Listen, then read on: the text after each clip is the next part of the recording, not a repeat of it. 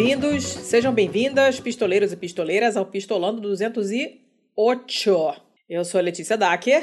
Eu sou o Thiago Corrêa. A gente foi zoado no último episódio porque os números saíram todos bagunçados.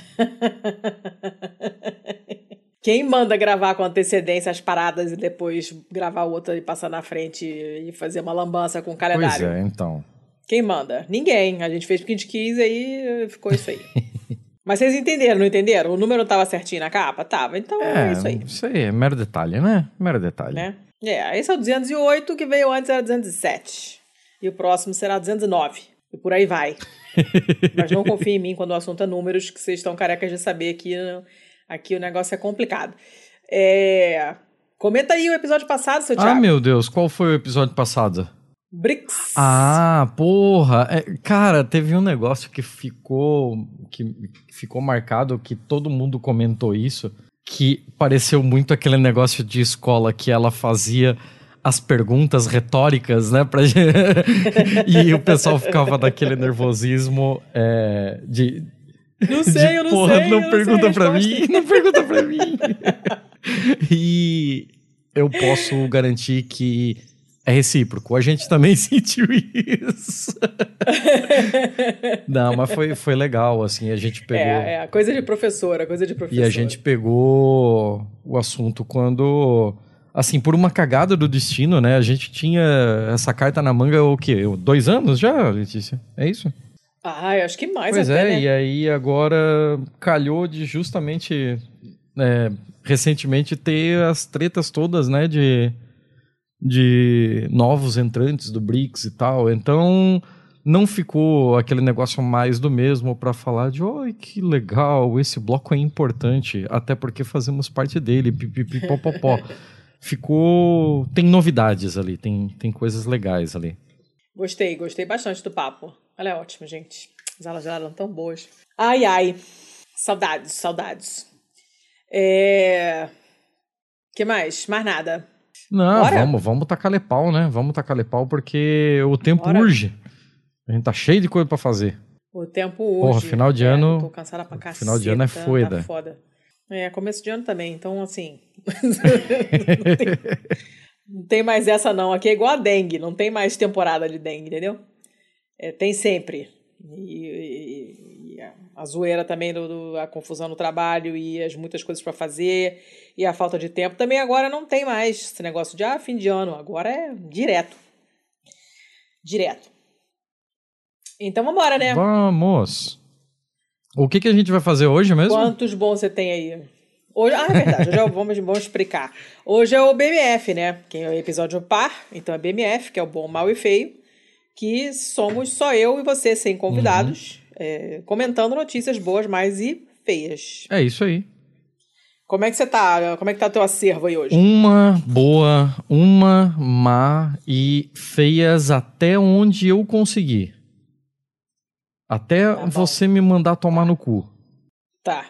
Eu vou. Eu tenho três bons, cara. Caralho. Não, manda ver daí então. É, tô colecionando, tô colecionando, tô colecionando bom ultimamente, né? E veja só, tudo bicho. Mas vamos por partes, né? Vamos por partes. A primeira notícia é um artigo da Vice, hum. do dia 7 de dezembro agora, escrito por um cara chamado Jordan Pearson. Ok. Calma, Jordan Pearson. e uh, fala de um, um breakthrough, um enorme avanço na compreensão da linguagem das baleias. Ah. Ou baleias, como dizem aqui. né? É, foram identificados os, os pesquisadores identificaram novos elementos das, da vocalização, das vocalizações das baleias, que, segundo esses pesquisadores, são análogos à, à fala humana, incluindo vogais e pitch. Como é que você traduz pitch? Pitch seria o timbre, talvez. A gente usa. O timbre. Uhum. É timbre. A gente. Não se usa pitch também em inglês assim? Não, a, às vezes se usa. Não é exatamente o timbre, mas eu acho que é o jeito mais tranquilo de traduzir, assim. Hum, é que nas paradas é. técnicas de edição de áudio tal, muita coisa se usa ainda em inglês, né? Mas o, Pois é, por isso que eu não sei. Acho que eu sempre usei Uhum, inglês. Não, mas eu, eu, eu chutaria timbre. Não é o tom, não? Não é o tom, não? Ah, não. Não sei. é. Sei lá, as pessoas Sei, já entenderam, aqui, né? vai. Deixa eu ficar. tom. Tom. É tom. Não é timbre, é tom. Muito bem. Tá, o tom das baleias. Vamos lá. Né? É é legal que uma- já começa com uma foto de um cachalotão, assim, que é a baleia mais feia que tem, com essa cabeçorra desproporcional, mas tudo bem. E ah, fala, não, não importa, ela é feia, mas ela tem direito a estar lá, coitada, apesar de ser feia. E fala, começa falando que os pesquisadores desse caso, né, identificaram elementos que até então eram desconhecidos das vocalizações das, das baleias. E, e começa falando justamente dos cachalotes, que são essas baleias gigantíssimas, né? É, ao ponto que os, é, os adultos saudáveis não têm nenhum predador, porque né, ninguém tem. Ninguém é besta de chegar perto. E os cientistas que estudam as vocalizações dos cachalotes conseguiram identificar alguns elementos-chave da comunicação deles, né? Que são cliques ah, e formam, que, formam, que formam sequências chamadas codas. E agora você tem pesquisadores da Universidade da Califórnia, Berkeley, que falaram que a descoberta das propriedades acústicas desses cliques, como por exemplo o tom, são em muitos níveis análogos às vogais e aos ditongos da linguagem humana. Né? O ditongo é quando você tem um som de vogal que é, emenda no outro som de vogal. Ok. Né? E ele dá o exemplo aqui em inglês, ele dá o exemplo da palavra coin. Você tem o O e o E, né? Coin. São dois sons vocálicos que um emenda no outro, né? Os pesquisadores eh, chegaram ao ponto de identificar duas vogais coda bem singulares que são trocadas de maneira ativa na conversa entre, entre elas, né? É, e eles chamaram de vogal A e vogal I. Ah, e eles explicaram isso lá no, no, no paper deles, lá no artigo, né? Que foi publicado como preprint online essa semana. E que a primeira pista que essas propriedades, que eles chamam de espectrais, eu não sei exatamente o que significa isso, podem ser ter algum significado na, na, na fala, no discurso, digamos assim, das baleias, né? Foi, eh, foi obtida por inteligência artificial. O pesquisador-chefe desse estudo tinha desenvolvido um modelo de deep learning para a linguagem humana que foi treinado para imitar as codas dos cachalotes e a incluir, a embedar essa informação nas vocalizações. E aí, a inteligência artificial conseguiu fazer predições de, eh, de elementos das vocalizações que já se sabia ou se achava que tinha algum significado, como os cliques, né? Mas começou a identificar também propriedades acústicas Hum, que o, que é, o humano não, não conseguiria pegar.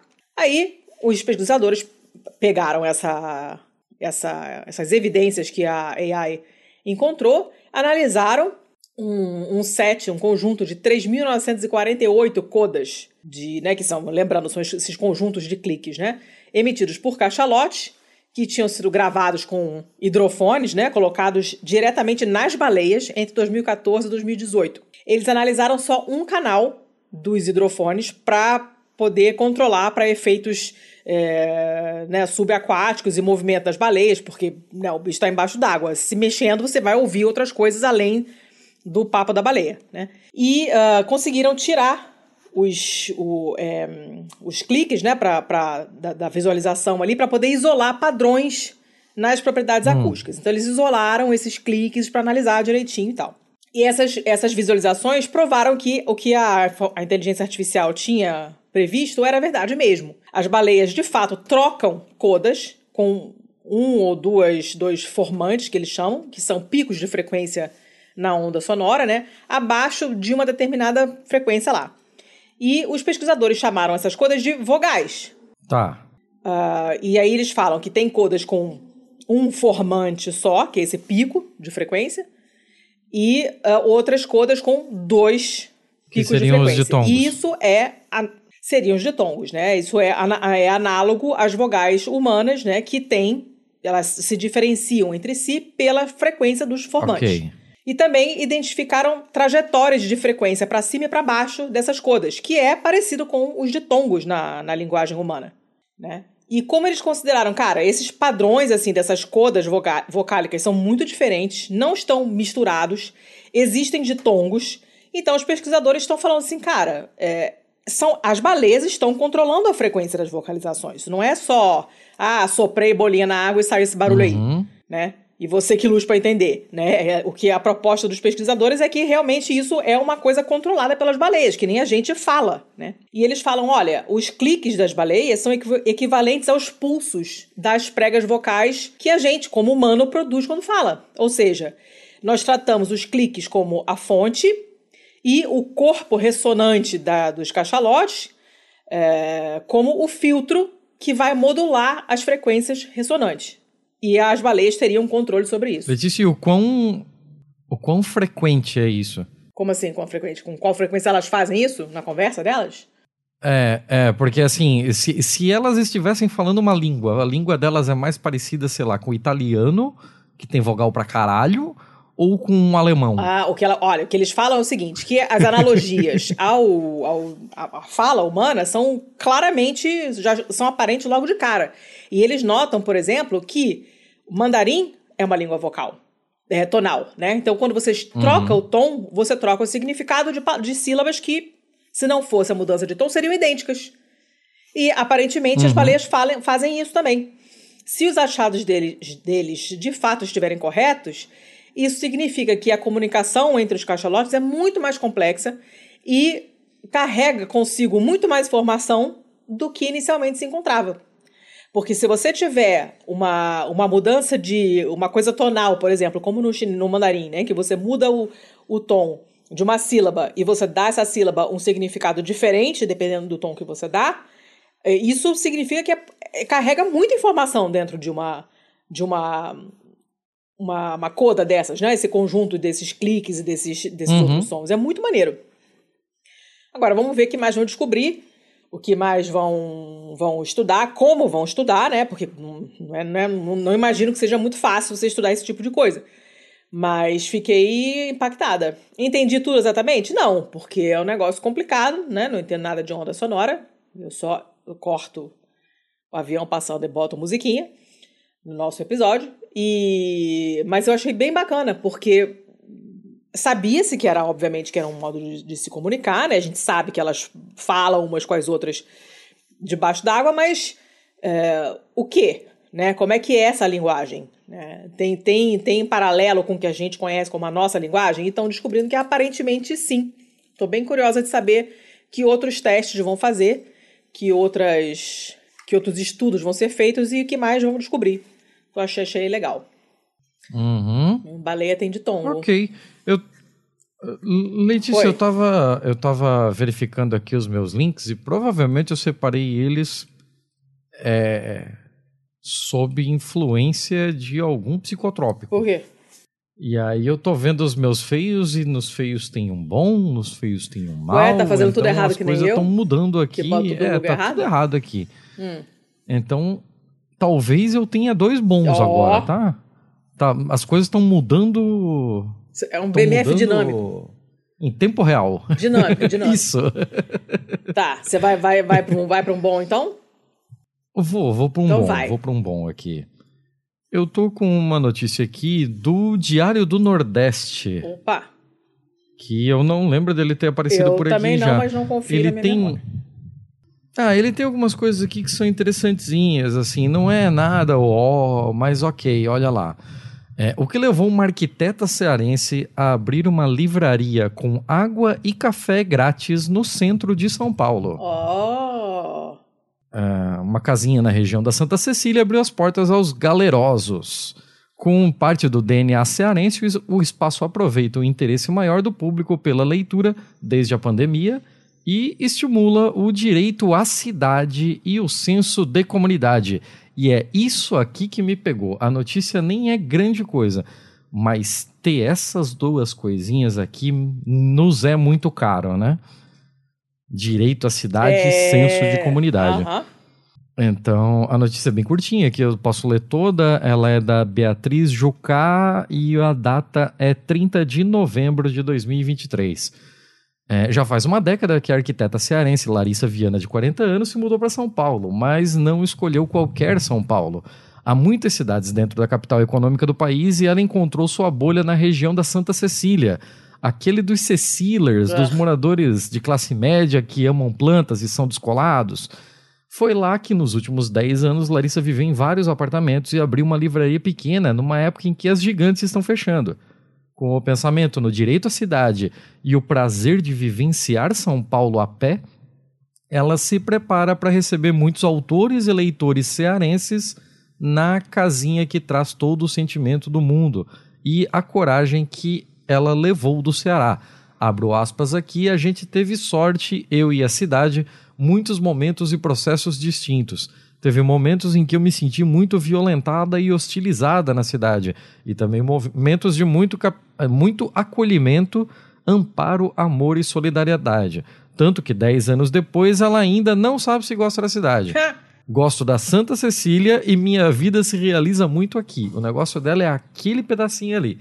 O que eu acho um tantinho complicado, mas ok, vou guardar essa parte para mim. Uh, vivendo em um bairro em que as pessoas realmente andam a pé e aproveitando o interesse maior do público pela leitura desde a pandemia, ela se reuniu com a amiga Tamiris Lima, também arquiteta, e criou a livraria Sentimento do Mundo. O nome é uma alusão a um poema do Carlos Drummond de Andrade, no qual as duas sócias gostam muito. É, não, é um não é um lugar só para comprar livros, mas para desacelerar o tempo, tomar um café e se sentir livre. A gente acredita na transformação e na potência do espaço pelo espaço. A crença levou as duas amigas, salvas pela literatura durante os tempos difíceis da pandemia, a alugar uma charmosa casinha acima do nível da rua, reformá-la com um orçamento muito pequeno para integrar os espaços. A marcenaria ficou toda por conta das duas e de amigos que se organizaram em um mutirão para tirar o negócio do papel. E foi assim que nasceu a Livraria Sentimento do Mundo. É, é um lugar para tomar água potável de graça nos dias de calor extremo, cada vez mais importante, mas também para tomar um cafezinho grátis para embalar uma boa conversa, tal qual fazemos no Ceará. Fa é, Larissa acredita que a potência dos encontros se dá também pela literatura e espera, em plena Santa Cecília, promover muitos encontros com cearenses, construir comunidades várias no eixo e fora do eixo.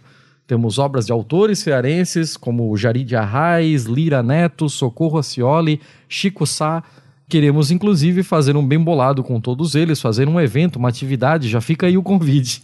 É, Ela já aproveitou já o, o, espacinho no jornal pra porra. É, essa porra vai chegar neles, né? Tá certo. E. Cadê, cadê, cadê? É, é, um dos sonhos de Larissa, menina criada no interior do Ceará, filha de funcionários públicos que decidiu ousar no comércio. Ela ri, estava levemente preocupada de contar para o pai sobre o novo empreendimento. É, contou que era na região da Santa Cecília, lugar da classe média universitária, e o pai chegou: Ah, esse daí não é o bairro que mora um monte de estudante da USP? Pois vai dar bom. e simples assim, vida longa ao novo espaço.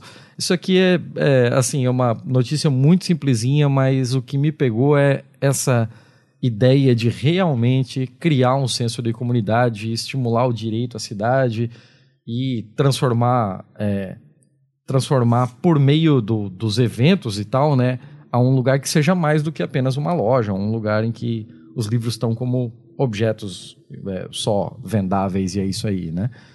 É, a gente precisa de mais lugares assim. Eu sinto falta de lugares assim. Pô, isso faz uma diferença enorme. Eu, sabe que uma coisa que, quando me mudei para Curitiba, foi uma coisa que, que me surpreendeu foi o fato de ter água em tudo quanto é lugar. Lugares que, assim, que você não esperava, um lugar super pequeno. Tipo, tinha uma, uma loja tipo de costura que também tingia roupa perto da minha casa lugar pequenininho, tinha, sei lá, uhum. três máquinas de costura e tal, acabou, né? E, cara, tinha o bebedouro lá, todo lugar que você ia tinha. Qualquer lugar que você vai. Pelo menos no meu bairro tinha. E eu me lembro de ter ficado muito impressionada uhum. com isso, porque no Rio não te dão de graça nem tapa na cara, né? Tudo, tudo é cobrado. E, e isso me deixou bem espantada na época, assim, sabe? Aqui, em Lisboa, eles distribuíram. Já tinha alguns lugares para beber água, mas sobretudo nos parques, né? E sempre com a, com a tigelinha embaixo para os cachorros também beberem. E uh, no último. Não foi nesse verão, não. Acho que foi até no começo do ano, se não me engano. Começaram a instalar uns modelos mais novos e mais. Então estão espalhados com mais frequência na cidade. Eu encho minha garrafa direto desses, nesses, nesses bebedouros na rua. Vejo o pessoal usando também. E os cachorros bebem também, porque tem a, o negocinho cachorros. ali, os cachorros. Tem as tigelas embaixo para os cachorros beberem. E já usei muito para Manila. Nossa, a gente sai do, da, num dia de calor, a gente usa direto, enche de água para ela e, e enche a minha garrafa. Enfim, e, e, isso faz uma diferença muito grande, muito grande. Parece uma, uma bestagem, mas não é. Né? E o fato de você poder sentar e tomar um café, né, em vez de consumir o café, você toma um café, que significa ter tudo, toda a ritual. E isso eu estou falando enquanto pessoa que não bebe café.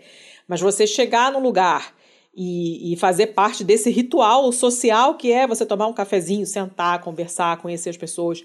É, é, é, é legal pra caramba, sabe? Eu gosto muito disso. Já falei aqui antes, já falei para você mil vezes também, é, o meu bairro aqui é muito assim, né? A minha rua é um microcosmo, cada rua do bairro é um microcosmo. As pessoas frequentam os estabelecimentos uns dos outros, fornecem para os estabelecimentos uns dos outros. Outro dia estava reclamando, desci, passei em frente ao, ao velho, que é o, o senhorzinho que vende doce para o pessoal da escola, para a criançada. E eu desci, passei em frente e as latas de lixo estavam todas cheias, né? E aqui você coloca a lata de lixo na calçada, depois de uma certa hora, o caminhão passa, recolhe e até uma certa hora da manhã do dia seguinte você tem que botar para dentro de novo, para não ficar na calçada. Só que o caminhão não passou, então as latas de lixo estavam todas na calçada, cheias. Aí eu passei na frente do velho, eu olhei e falei assim: o que, que, que aconteceu? né? Por que, que não estão passando? Que foi tipo o segundo dia seguido.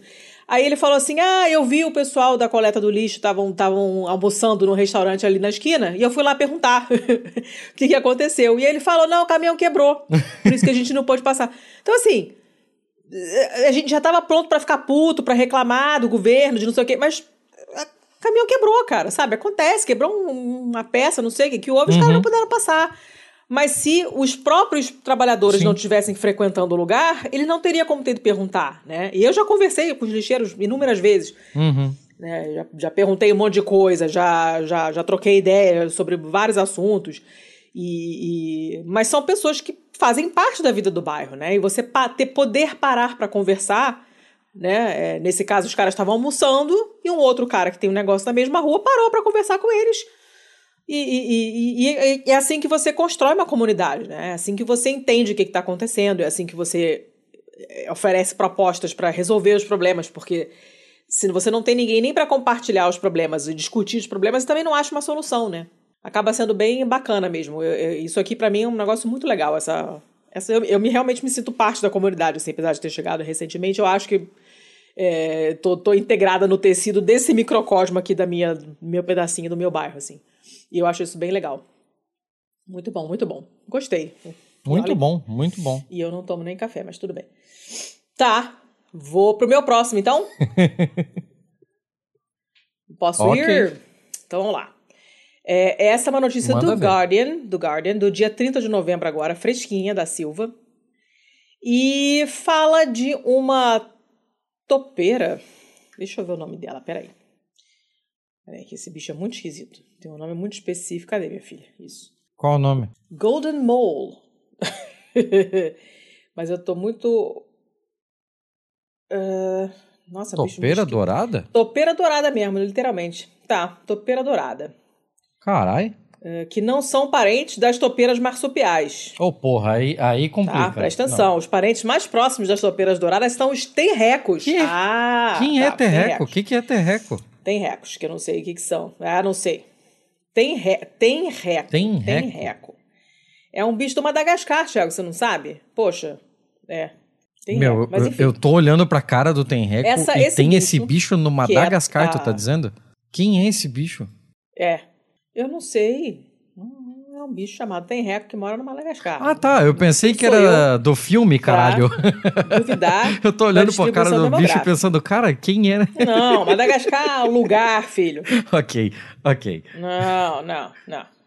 Essa. Tá, tamo bem. Esse bicho, essa. Essa hum. topeira dourada, né? É, que aparentemente é tipo topeira molhada, to, molhada aí, a topeira dourada que nada na areia. Meu Deus. Tá, é o nome dela. E que se pensava que estivesse extinta, foi descoberta de novo depois de 86 hum. anos. Tem, tem, uma, tem uma, uma tendência nisso aí, que a gente já percebeu que tem uma trend aí de, de, de bicho voltando do, do, das cinzas, né? Ressurgindo. Não é a primeira notícia desse tipo que a gente traz. Nesse caso aqui, quem encontrou esse bicho foi um border collie, uma cachorra chamada Jessie, uh, que cheirou, achou esse bicho, que não tinha sido visto desde 1937. Caralho. Ele mora ali nas dunas da África do Sul, feliz da vida nadando na areia dele lá, né? E desde 37 que não se via esse bicho. E aí a Jessie foi lá e achou. Porra. Que coisa, né? Ela uh, uh, tem um nome Cryptocloris wintoni. Esse nome de dourada ela tem por causa das secreções oleosas que lubrificam o pelo dela para ela poder nadar mesmo, né? Nas, nas, nas, dunas de areia, tem um videozinho lá dela nadando, é bem legal. E é, como ela não cria túneis convencionais, como que as outras topeiras cavam, porque ela tá na areia uhum. e a areia colapsa, né? Então não fica o túnel. Ela, ela vai nadando por baixo da areia. Então ela é mais difícil de você encontrar do que uma topeira. Se você achar um túnel, você pode ou presumir que ali tem uma topeira, mas esse aqui não tem túnel, ela só vai mergulhando ali, então você não, não, não é tão fácil de, de detectar. Ela, obviamente, é cega, né? Porque para que ela vai precisar de zoio debaixo da areia, mas tem um, um sentido de audição extremamente sensível, óbvio. Sai correndo, porque ela não é besta. Se ela sentir alguma vibração causada por movimentos acima de onde ela está, né? No, no, em cima da terra, do, da, da areia. E uh, estava antes na, na lista de uma das espécies consideradas perdidas. Uhum. Só que ela foi redescoberta agora, 86 anos depois, graças a uma, a uma brusca mesmo. Né? Tinha um, um, um, grupo de conservacionistas que usaram esse border collie, essa border collie chamada Jessie. Por dois anos procuraram esse raio do bicho. O bicho foi treinado para cheirar essa marmota, marmota, essa topeira. Não me pergunte como, se não tinha topeira para dar o cheiro para ela, como é que ela achou a topeira? Não sei. Mas esses achados foram publicados na revista chamada Biodiversity and Conservation. E o pessoal ficou felizão, assim, pô, eu tava, já estava super animado de fazer parte desse, dessa equipe que procura por espécies perdidas. E agora, pô, a cerejinha no topo foi encontrar o diabo do bicho disse a Esther Matthew, que é uma das pessoas que trabalham nesse, nesses fundos aí de, é, de, de espécies perdidas, né? Eu tô vendo a cara do bichinho aqui. Basicamente, ele é um piolho do bichão do Duna, né? É, só que piolho é inseto, isso aí não é, né? Ah, você me entendeu, detalhe. caralho. Ah, tá, não piolho dá pra brincar de, contigo, caralho, que, que saco. Do... Ah, faça merda Mas, essa notícia. Piolho no sentido. Piolho... Presta atenção. Piolho no sentido do quê? Que, que é tipo parasita do, do bichão? De tamanho, cara. Eu não lembro do parasita. Tamanho, tamanho. Essa merda aqui tem que é. tamanho? Isso daqui deve ter o quê? Uns 20 centímetros no máximo? Não, não tenho a menor ideia. Não sei, não sei nem se ele fala. Não acho que não fala, não. Deve ter menos até. Mas. Ninguém achava essa porra? Eu não sei, não sei mesmo. Não sei mesmo. O que o, que o artigo fala é que a, a Jessie, né, a, a cachorra, alertou, alertava os pesquisadores deitando no ponto assim onde ela achava o, o, o cheiro do bicho, né? E hum. aí, quando ela realmente achava e deitava em cima, eles deixavam ela brincar com a bolinha de tênis, que ela é uma tarada da bolinha. Cada vez que ela parava, os pesquisadores coletavam uma amostra do solo e depois testaram para DNA ambiental, que detecta hum. é, células da pele, é, urina, fezes, mucosa, que são todas as coisas que a, a topeira vai deixando, né? Enquanto ela, ela vai nadando. É, exatamente. Aí, usando essa técnica, eles conseguiram é, fazer a busca em até 18 quilômetros de dunas em um dia só. E coletaram. Manila, pelo amor de Deus. Coletaram 100 amostras de areia no total e acabaram encontrando duas dessas topeiras. Hum. Eles terminaram a pesquisa de campo em 2021 e a equipe achou que tinham achado a topeira. Só que como ela, essa, essa topeira se parece muito com outras topeiras douradas, tem vários tipos diferentes, essa é um tipo específico. É, eu ia falar, meu, tem tanta imagem dessa porra desse bicho no Google Imagens que como assim pois ele é, tava sumido? Mas é porque essa é um tipo, um tipo, né? Então, o achado só foi confirmado quando eles fizeram o sequenciamento genético das amostras, né?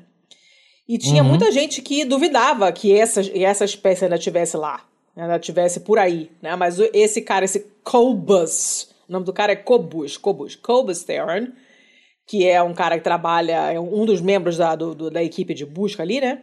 Falou, cara, todo mundo me sacaneando, falando esse bicho não tá, tá extinto, tá, não tem mais, larga isso, vai lavar roupa na mão. E ele falou, não, tá lá, eu tenho certeza que tá lá. E agora realmente está. Eles a, é, é, é, conseguiram refinar, inclusive, essa, essa técnica de DNA ambiental, né, para é, usar, inclusive, não só para topeiras, mas para outras, outras espécies que estão perdidas ou sob risco de extinção. Existem 21 espécies conhecidas dessas topeiras douradas e a maior parte delas só vive na África do Sul, em nenhum outro lugar. Uhum. Eles acharam, a mesma equipe achou evidências de outras três topeiras, de outras espécies, inclusive, que também estão sob risco de extinção.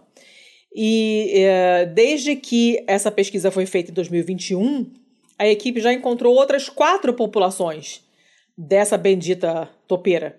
E agora eles estão achando que uh, um lugar chamado Port Noloth é onde fica uma população grande dessas, dessas né, grande e saudável dessas, dessas topeiras, né?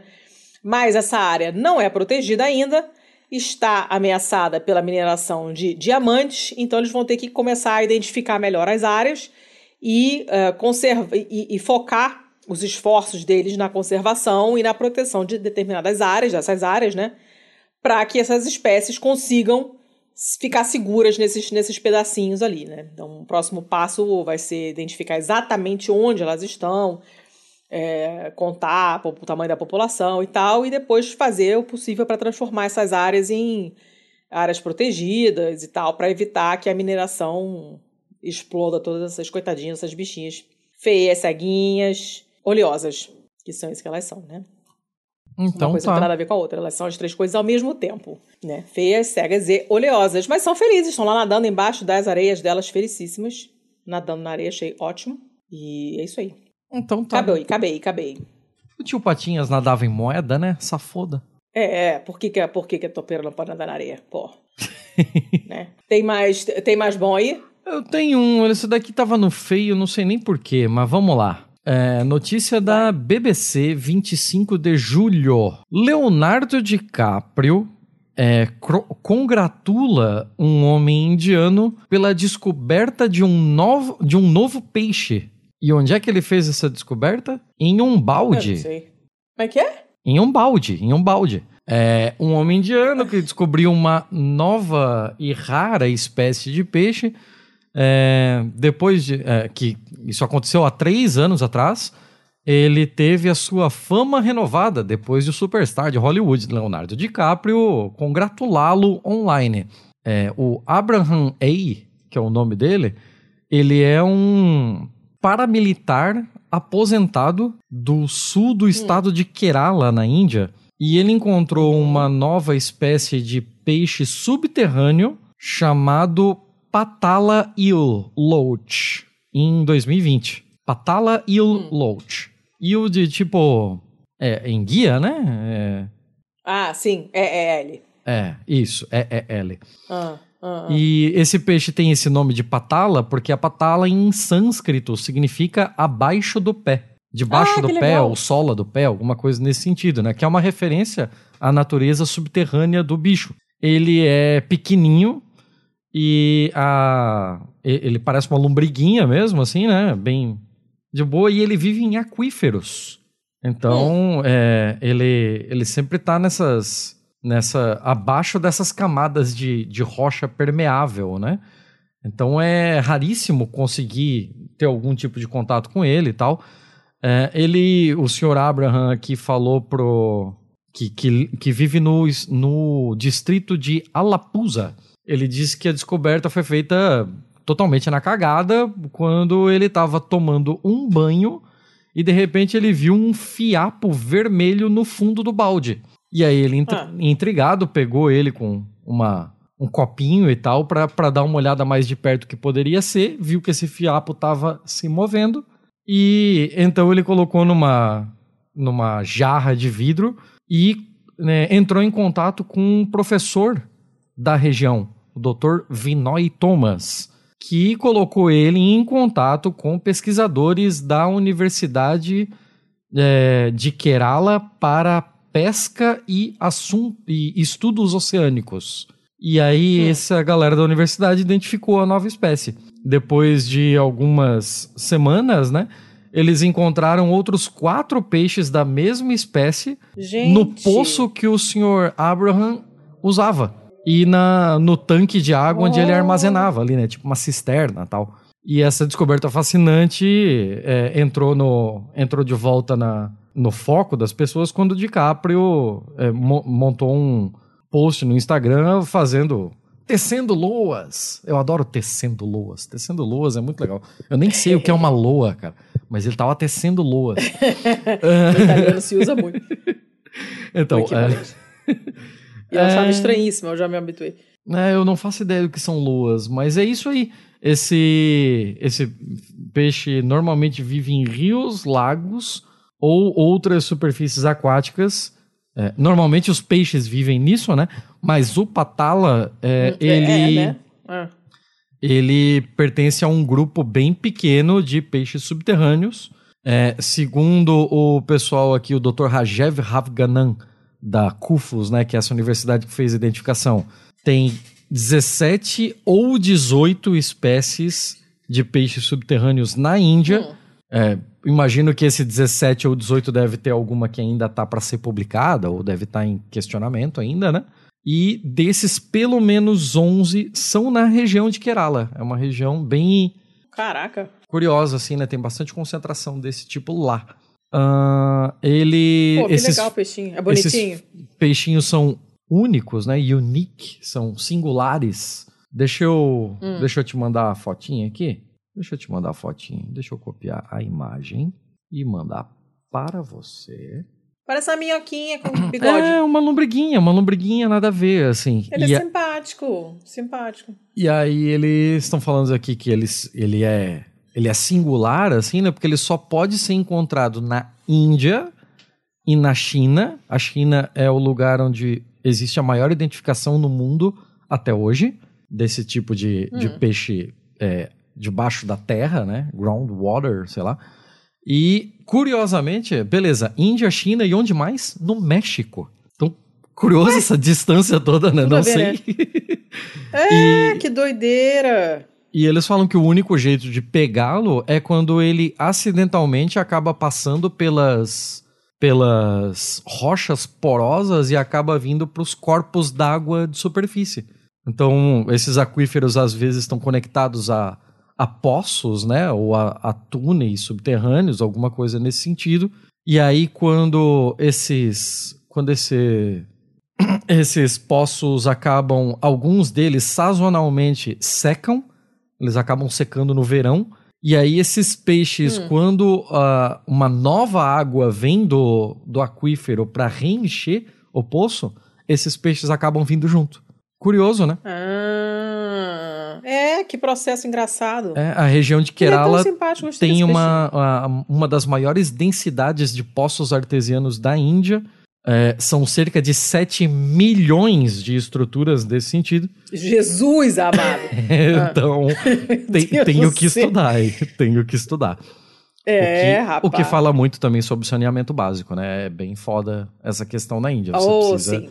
ter um poço artesiano É, para ter é. alguma garantia de água limpa, né? Vem cá, deixa eu fazer uma pergunta técnica. Poços é parente de cachorros? Ah, poços? Não, eu não diria. Não diria. É, é sei lá. É que foneticamente sim, né? foneticamente sim. Já que a gente fala o C cedilha como se fossem dois S's, entraria na regra de cachorros, né? Ninguém fala O poços. que, que, que tem né? a ver com cachorro? também, mas também não se fala cachorros, caralho. Ninguém fala poços. É poços. Cachorro, cachorros. É poços. Não! eu tô questionando exatamente o cachorros, caceta. não, não tem o que questionar em cachorros. Eu não sei onde você quer chegar com isso. Tem. Tem tudo para questionar do cachorro, mas eu não quero mais questionar nada. Quero passar para a próxima. ok. Você é, só tava pegando tem, no meu pé mesmo. Tem... Não era uma pergunta sincera. Sim, não era. Não, era uma pergunta técnica, porque eu tava preocupada com os, os postos seguindo a mesma lógica dos cachorros. Mas fala pra tia, você tem. Você tem mais algum bom aí? Uh, não, não. De bom tomou de boas. Então, deu, né? Deu, é. deu. Então eu vou, eu vou. Não, não, eu tenho mais um bom. Manda ver então. Tenho mais um bom. É, esse aqui foi a Rebeca que me mandou. Esse, olha, esse pode ser uma capa bonitinha, porque é, é tão fofinho o negócio. A notícia é do tempo.pt. Ok. E fala do, do seguinte: um robô inspirado em caracóis pretende combater a poluição por microplásticos em corpo, corpos de água, não copos, corpos de água. É, Olha, é um, corpo, pro, tá, é um protótipozinho. É, pois é, mas o cachorro não. Criaram, os cientistas criaram um protótipo de robô inspirado num caracol, concebido hum. para eliminar os microplásticos dos, dos, oceanos, dos mares e dos lagos. É, é uma equipe da, de, de pesquisadores da Universidade de Cornell e tentando dar um jeito nessa poluição oceânica por plásticos, né? A gente já falou, a gente já trouxe notícias de microplásticos algumas vezes aqui, cada vez piorando mais. E aí você tem bicho comendo plástico e morrendo, né? Então você tem uma, uma grande lambança oceânica na cadeia alimentar por causa disso. E o que se faz, em geral, é concentrar os esforços na remoção dos resíduos plásticos que são visíveis, né? Você tem um monte de projeto de limpeza dos oceanos, mas o, o, o microplástico continua lá. E, e para você tirar essas partículas minúsculas, que são os microplásticos, você precisa de mecanismos de bombeamento que consomem muita energia. Então não faz uhum. muito sentido do ponto de vista ambiental. Para resolver isso, esses pesquisadores se inspiraram no, num bicho chamado caracol maçã. Olha, os nomes hoje dos bichos estão maravilhosos. Caracol maçã do Havaí. E a ideia é fazer um, um robô que seja capaz de imitar o movimento ondulante do caracol para, assim, impulsionar o fluxo de água e capturar os microplásticos.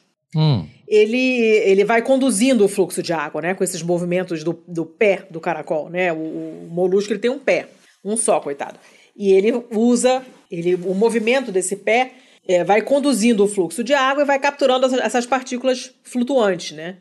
E a inspiração foi o caracol, porque o caracol recolhe as partículas de alimento na interface da água com o ar e eles usaram isso para desenvolver um dispositivo capaz de recolher os microplásticos nas superfícies da água. Né? E que mais? Ah, eles fizeram um protótipo modificado que é derivado de um projeto já existente. Precisaria ser ampliado para ter utilização prática, né? Obviamente. Mas hum. eles estão começando a fazer os, os, os protótipozinhos lá, né? Eles usaram uma impressora 3D, criaram uma folha flexível, parecendo um tapete, que consegue ondular, que nem o pé do caracol. Por baixo dessa, dessa, dessa folha flexível, parece uma fita, né? Por baixo colocaram uma estrutura helicoidal, ou seja, em forma de hélice, que uhum. roda que nem um saca-rolha. Uhum. E isso gera uma ondulação desse tapetinho em cima, que por sua vez gera uma onda na água. Aí, pô, para chegar nesse ponto tiveram que estudar fluxo dos fluidos e cacete a quatro, né, para poder é, é, fazer exatamente do jeito que eles queriam, né? Esse sistema de bombeamento, né? Que também, que é tudo inspirado na técnica do caracol. Ele é, ele funciona abertamente no ar, em um sistema fechado, com uma bomba fechada e com um tubo, isso usaria muita energia. Mas o sistema aberto, que é inspirado no, no caracol, é muito mais eficiente do ponto de vista energético. Então começa a fazer sentido ambientalmente falando, né? Ele é muito pequenininho, mas ele funciona com só 5 volts de eletricidade. Ok. Uh, ah, para poder, de alguma forma, balancear, né, compensar o peso de uma bateria de um motor, pode ser que seja necessário colocar aí nesse bichinho um dispositivo de flutuação para evitar que ele afunde. Mas, de qualquer forma, estão é, trabalhando nisso. É provável que saia alguma coisa interessante disso aí. Tem o um videozinho lá no, no, no link, né? Mostrando os pesquisadores lá, com o um robozinho. É bem legal. Que é uma, uma folhinha com essa com essa hélice embaixo, e ele vai uh, uh, ondulando assim, né? Como é que ele faz? E pegando as paradas, você vê direitinho. Uh. Você, vê, você vê direitinho no, no vídeo ele lá fazendo, dando a, fazendo. Como é que chama? Aquela dança que o pessoal faz no chão, tipo um peixinho no chão. Parece aquilo, entendeu? Mas, e nessa ele vai fazendo, capturando os, os microplásticos. Achei bem legal.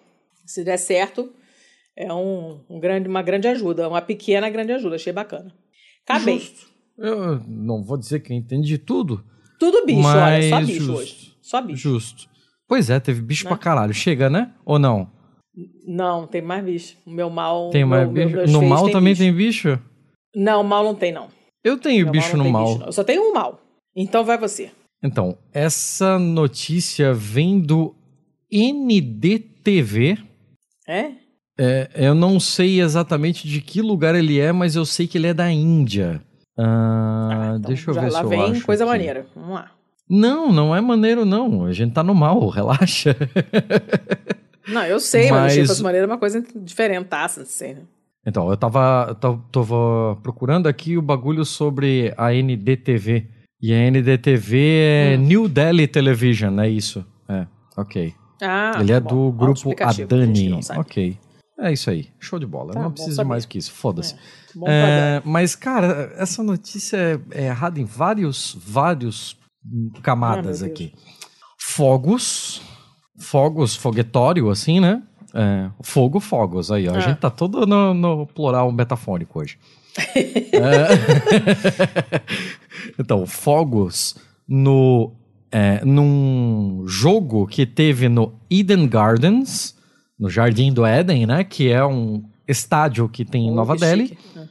Esses fogos que teve para uma partida no Eden, no Eden Garden matou um policial, um, um cavalo policial. Porra! Né?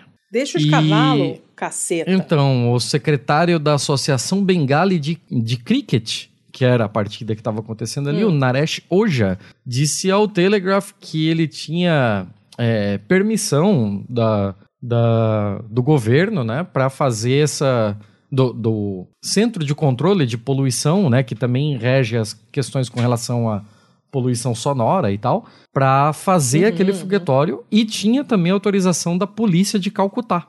E ainda assim, uhum.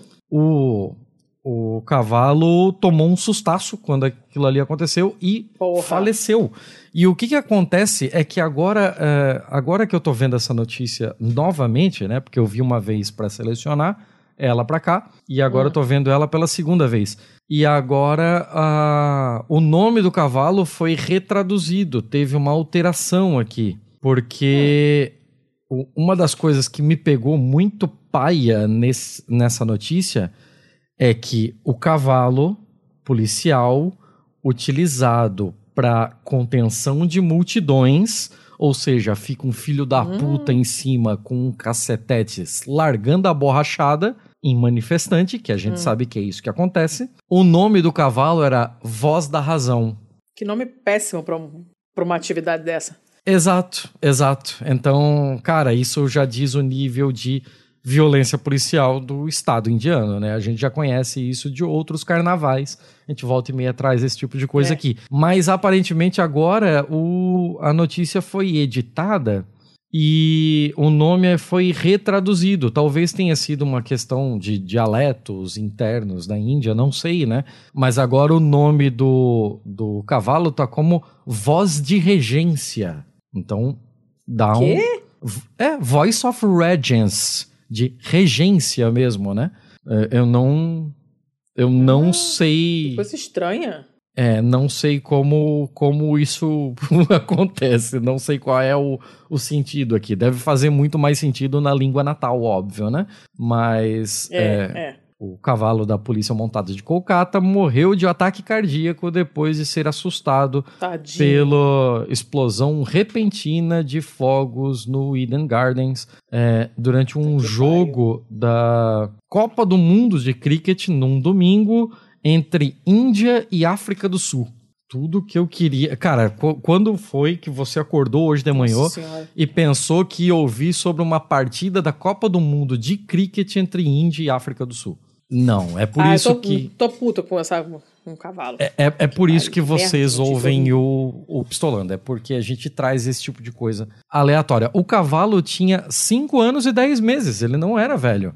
Ah, jovem. É, ele era bastante pariu, jovem. Eu não gente. sei exatamente quanto vive um cavalo policial, assim, do- quanto é o tempo de, entre aspas, serviço dele, né? Trabalho. Mas 5 É. anos e 10 meses não parece muita coisa para um cavalo. Ah, não, odiei. E, e é isso aí. Basicamente era isso. É porque, assim, a- além de ser uma péssima notícia, porque você matar um cavalo do coração com fogos não é legal. E segundo o Times, o, o Times of India, teve uma. Foram reportados 150 fogos é, liberados durante 5 minutos às 8h33. Mas além disso ser uma bosta, né? O, o nome Voz da Razão tinha me pego demais, assim, né? Porque falava sobre uma outra camada da sociedade indiana. Mas de qualquer forma, tá aqui. Horrível, não gostei É, não. é uma bosta, é uma Queria bosta. voltar e não ter ouvido. Ai, tá. Ó, Hum, esse meu mal, que é o meu único, tá? Foi cortesia do Atêncio. É do San Francisco Chronicle. E é uma parada muito bizarra. Hum. Muito bizarra. Nós estamos falando de falsas prisões e de medo. O que está acontecendo? Agências de aluguel de carros hum. tá? estão é, relatando carros, denunciando carros como roubados erroneamente. Nossa, E- que B.O. As repercussões depois caem em motoristas que não tem nada a ver com a história. Vamos lá. Imagina que você está dirigindo lá o seu carro alugado e aí daqui a pouco aparece um policial armado e manda você sair do carro porque uma agência de aluguel de carros que não foi muito cuidadosa esqueceu de atualizar a papelada do seu carro. Hum. Foi isso que aconteceu com uma mulher de 77 anos, chamada Anita Conley, que contou que isso aconteceu quatro anos atrás, quando a Enterprise Rent-A-Car incorretamente relatou que o carro alugado que ela estava dirigindo em Gardena, que é um lugar ali no condado de Los Angeles, tinha sido roubado. Ela mais tarde descobriu que a empresa esqueceu de atualizar a papelada do aluguel Caralho. do carro para demonstrar que ela ainda estava pagando para usar o veículo Que cagada. né? Ela pagou, fez o contrato lá, não sei o quê, a empresa não atualizou, então a polícia parou ela, ela não tinha, não tinha nada que comprovasse que ela tinha alugado, porque a empresa não, não, não atualizou a burocracia lá, né? E ela falou assim, cara, eu achei que eu ia morrer. Ela fez xixi nas calças, quando ela, de tanto medo que ela sentiu quando pararam ela. Ela falou, cara, eu não tenho registro criminal, nunca fiz nada errado, isso mudou a minha vida inteira. Eu levei um susto do cacete, achei que ia morrer, né? E, e, o, e o artigo fala que quem estiver viajando de carro, né, tem que ficar esperto, e porque isso acontece bastante e vem acontecendo há muito tempo. Que loucura. Aí vai só piorando, né? É só piorando. Onde que Em- foi em isso? dezembro do ano passado, em Los Angeles. Ok. Em do- dezembro do ano passado, a Hertz, que é uma das principais agências de aluguel de carros, é, anunciou que ia pagar 168 milhões de dólares é, como acordo em 364 processos. Olha, olha a quantidade. Hum. Relacionados a, a, essa, a esse tipo de coisa. A Ah, simplesmente, é possível. é, erroneamente, denunciar carros como roubados quando não tinham sido. E de diferentes locadoras. E é, esse, esse é só da Hertz. Esses números são da Hertz. Caralho. Tá? Especificamente. Então, o que, que acontece? E- e- quando isso aconteceu, isso revelou que a contabilidade, a a organização da Hertz estava uma merda. Porque eles não estavam registrando quando as pessoas aumentam o tempo de, de aluguel do carro. Então, sei lá, eu aluguei para três dias, resolvi estender para seis. Aí essa extensão não era registrada. É, eles diziam que os clientes não tinham pagado, sendo que tinham pagado. Ah, não acompanhavam a própria frota, não, não sabiam onde estavam os próprios automóveis. É, e faziam queixa à polícia muito rapidamente quando o carro não era imediatamente encontrado, porque eles não estavam localizando direito, não faziam o trabalho deles. E aí eles iam lá e falavam, faziam BO dizendo que o carro tinha sido roubado. Ah, quando eles é, depois descobriram que não tinha sido roubado, eles não, não avisavam a polícia, ó, oh, tava roubado não, errei, né? Foi engano meu, não falavam nada. Então, ó quanta merda. Aparentemente, a Hertz não é a única que faz isso, tá? A Budget, que também é grande, a Enterprise, tem o mesmo tipo de problema. Nos últimos cinco meses, o autor desse artigo falou com pelo menos 10 pessoas é, estranhamente negras, né? Hum. Que ou foram detidas ou conheciam alguém que tinha sido detido porque os carros de aluguel que elas estavam dirigindo tinham sido dados como roubados. Cara, Quase bizarro. sempre era resultado de um tipo de erro desse idiota, né? E, e, obviamente, no fim das contas, as pessoas que, que tinham alugado o carro é, foram liberadas porque não tinham feito nada de errado, era um erro da empresa, mas até aí o trauma já foi, né, neném? Pois é. Todos os motoristas mencionados nessa coluna, nesse artigo, são negros. Hum. E, é, e aí, um, um advogado de, de direitos civis de San Diego que é quem está representando essas vítimas, disse que ele já representou muitas outras pessoas negras que tiveram é, experiências semelhantes. E o que acontece é o seguinte: pessoas negras e latinas, né, nos Estados Unidos, têm estatisticamente menos probabilidade de possuir veículos do que pessoas brancas. Então, elas acabam recorrendo mais a outras formas de transporte, especialmente nesse período de festas de fim de ano. Se tiverem que visitar alguém provavelmente vão alugar um carro, já que elas não têm um carro, né? Uhum. E, e, isso, esse grupo também, a gente já sabe, é desproporcionalmente mais afetado por violência policial durante blitz no trânsito, né? O que, o que faz com que esse tipo de erro das empresas se torne mais perigoso ainda, né? Se já é perigoso se você está dirigindo o seu carro com todos os seus documentos em ordem, porque vão te parar porque você é preto e vão te bater porque você é preto, você imagina a pessoa que está com o carro alugado e que a agência simplesmente esqueceu de atualizar e de avisar para o sistema que é o fulano de tal que está dirigindo o carro que ele pagou para alugar. Caralho, que porra. Ó, ó a doideira. Ó a doideira. É, o, o, autor do artigo tentou falar com, com a Enterprise, com a Budget, ninguém respondeu, né? E ele conta outras experiências semelhantes de outras pessoas que, que tiveram esse tipo de experiência, né? Uhum. Ele conta a história de uma, de uma pessoa chamada Shanice Decu, Decu, Decu, Decaud, não sei como se pronuncia, uh, que tinha alugado é, um carro com a Budget. Ela estava a cinco minutos de distância da agência para onde ela ia devolver o carro e foi presa por ter roubado o carro. Né? O carro estava com ela há meses, porque ela teve um acidente com o carro dela, ficou sem carro e estava há meses com o carro alugado. Né? E estava, ela vinha coordenando o, o, o, contrato com a empresa regularmente, fazendo as extensões, conforme o carro dela não ia ficando, né, não estava ficando pronto o conserto, e ela, ó, vou ter que ficar mais um tempo com ele. Taranã teve uma emergência na, na família, precisou do carro mais uns dias, então estendeu mais um período. E ela falou para a empresa isso, ela conversou com eles e explicou, né? E no final das contas marcou, tá, finalmente vou entregar o carro no dia tal.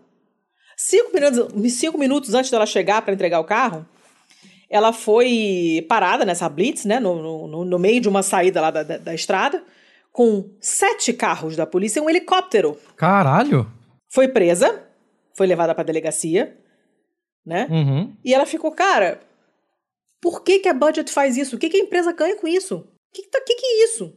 A mesma coisa aconteceu com outro, um outro cara, um cara chamado Camaso Livingstone, com uma outra empresa aconteceu com a Enterprise em 2019. Ele também estava indo devolver o carro, que ele estava usando porque também teve um acidente, o carro dele estava no concerto. Foi parado na Blitz, foi preso. Também estava com o carro há meses, é, atualizando o contrato, tranquilo, o carro foi dado como roubado pela agência e ele foi preso porque achavam que o carro. Ninguém sabia que o carro estava no nome dele porque a empresa não tinha atualizado os dados, né? É, então, assim, o que o, o, o, as pessoas, o que eles estão falando, né, os envolvidos estão falando, é que, cara, não deveria ser possível que uma empresa de aluguel de carro é, mande a sua informação para a delegacia, né, e fala assim, essa pessoa não pagou, ou seja, ela roubou, ela roubou o carro, sem atualizar os dados, porque isso vai acabar que alguém vai ser morto por causa disso, uhum. né? É o tipo de erro que pode custar a vida de uma pessoa. É, é, as, as, as, essas empresas maiores, né, elas não colocam nos sites dela as políticas que elas usam para denunciar roubo de carro. Né? Uhum. E, e, então você não você assina, mas você não sabe exatamente quem, quem que vai pensar nisso. Quem que vai pensar nisso? Ninguém. Você assina o contrato imaginando que o contrato vai ter. Não vou jogar o carro do abismo, não vou tacar fogo no carro, não vou transportar o cadáver no carro, né? Você não vai pensar em qual vai ser a atitude da, da agência é, no caso dela mesma errar e não atualizar a documentação. Pelo amor de Deus, né? Pelo amor de Deus.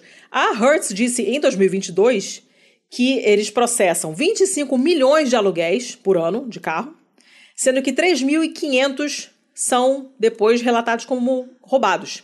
E é, já tem muitos anos que a empresa é acusada em várias, em várias, vários processos na Corte Federal e na, na mídia também, é, por, por, essa coisa de, de, de, acabar fazendo com que motoristas inocentes sejam presos, né?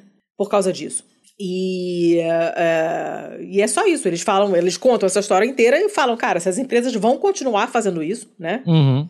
E, e, e, se ninguém se mexer, a coisa vai continuar, porque quem tá morrendo, quem tá, quem tá sendo preso, quem daqui a pouco vai começar a morrer por causa desse tipo de coisa, porque a violência policial nos Estados Unidos é um negócio abissal, né? É, são as pessoas negras, pelas com as quais ninguém se importa, então ou se mexem ou a coisa vai acabar muito mal. Uhum. E eles fazem essas, essas, essas denúncias né, de, de, de roubo porque eles não querem perder o carro, né? Se o carro for roubado, eles querem que o carro seja encontrado.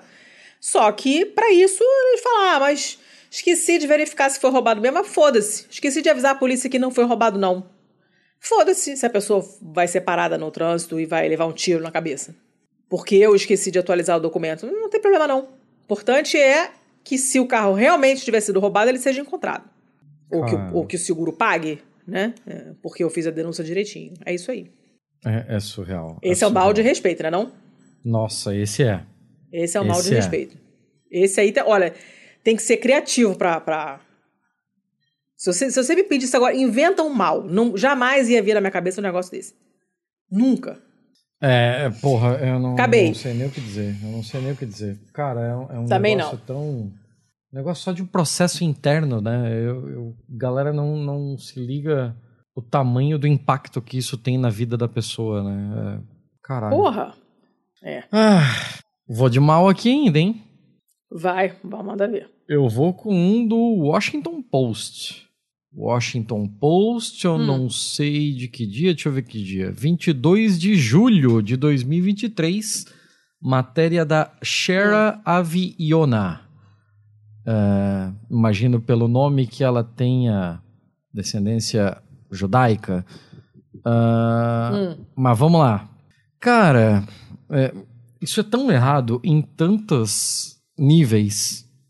General do exército americano diz que as raízes judaico-cristãs dos Estados Unidos vão garantir o uso ético da inteligência artificial militar.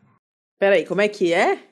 Tá de sac... Você tá de sacanagem, o cara mandou essa. O cara mandou essa, lançou essa braba pro Washington Post. Simples Não. assim.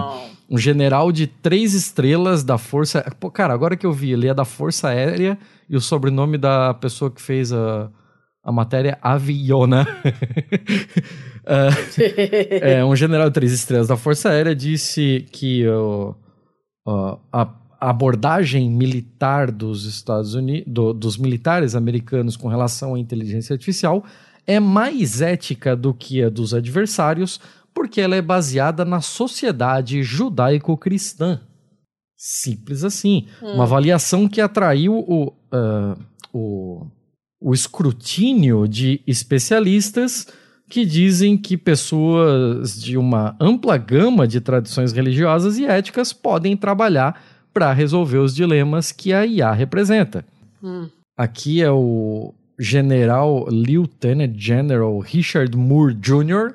Ele fez esse comentário no Instituto Hudson, em um evento numa, na quinta-feira, é, enquanto respondia a uma pergunta sobre como, como o Pentágono vê a guerra autônoma. O Departamento de Defesa tem discutido ética da IA em seus níveis mais altos, disse Moore, que é vice-chefe de gabinete da Força Aérea para planos e programas. Então, o que, que o cara me diz? Independente de quais sejam as suas crenças, nossa sociedade é uma sociedade judaico-cristã e temos uma bússola hum. moral. Nem todo mundo tem. Ah, tá.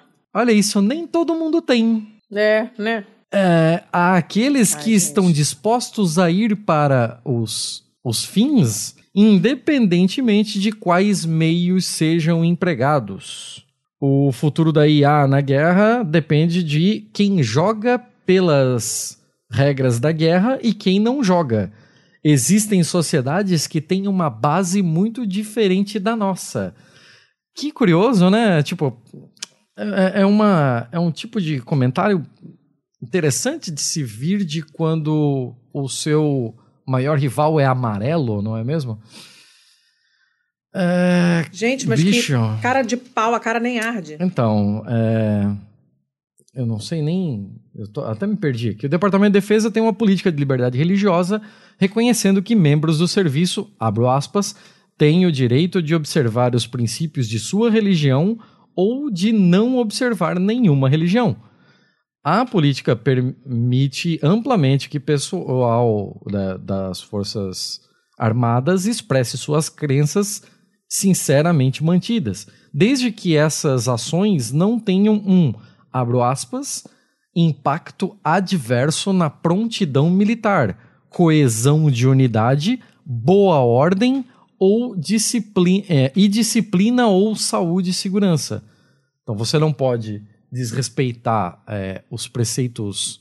Você não pode colocar os seus preceitos religiosos na frente das Forças Armadas se eles podem causar um, uma, um, um, risco de saúde e segurança, um risco de disciplina, um risco de prontidão, né? Tipo, sei lá, o maluco que é do Adventista do sétimo dia, ah, mal aí, galera, sábado para mim não rola guerra não, não posso. É, aí, aí fica um pouco mais paia. Rapaz. Então, aí, novas aspas aqui.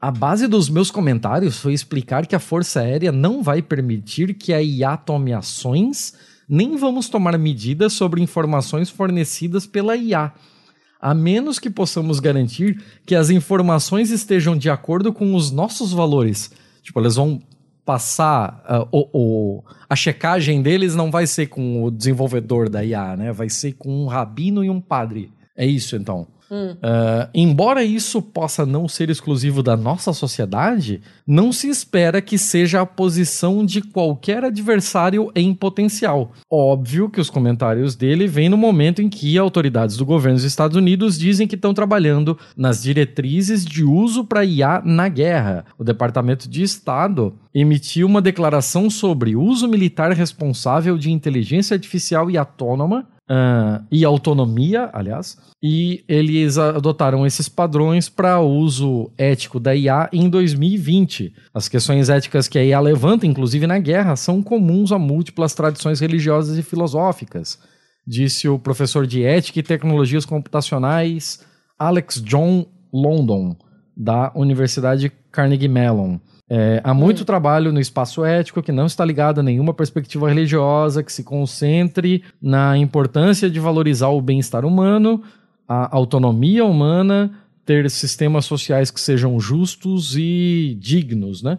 As preocupações refletidas na ética da IA são mais amplas do que qualquer tradição. O Moore não disse a quem estava se referindo quando falava sobre os adversários dos Estados Unidos, mas grande parte da indústria da defesa americana concentrou-se no crescente setor de IA da China. Especialistas em tecnologia hum. disseram a um subcomitê de serviços armados da Câmara do, da Câmara Legislativa Americana que os Estados Unidos correm risco de ficar atrás da China se não investir mais rapidamente em IA militar. O grande lobby é, bélico que a gente sempre conhece, né? A gente pode citar os nomes dessas porra toda aqui de cabeça, né? A abordagem dos militares chineses à ética da IA é, entre aspas aqui, né?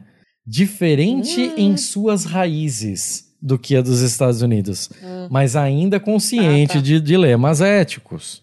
Uh, uhum. Diz aqui o Mark Metcalf, que é professor da Universidade de Virgínia e oficial naval aposentado dos Estados Unidos. Comparar as políticas éticas dos Estados Unidos e China é como maçãs e laranjas, porque sua história uhum. difere. Textos de ética nos Estados Unidos se baseiam em pensadores como o Agostinho, né? De. Como é que é? Agostinho de Hipona? É isso?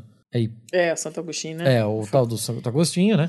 É, chamando de é, muito o ponto de vista histórico. As autoridades chinesas hum. fazem referência ao marxismo e leninismo, é, o qual é a sua bússola ética. Aqui é um cara totalmente enviesado falando do que não entende, né? Porque, porra, o marxismo não é uma doutrina ética.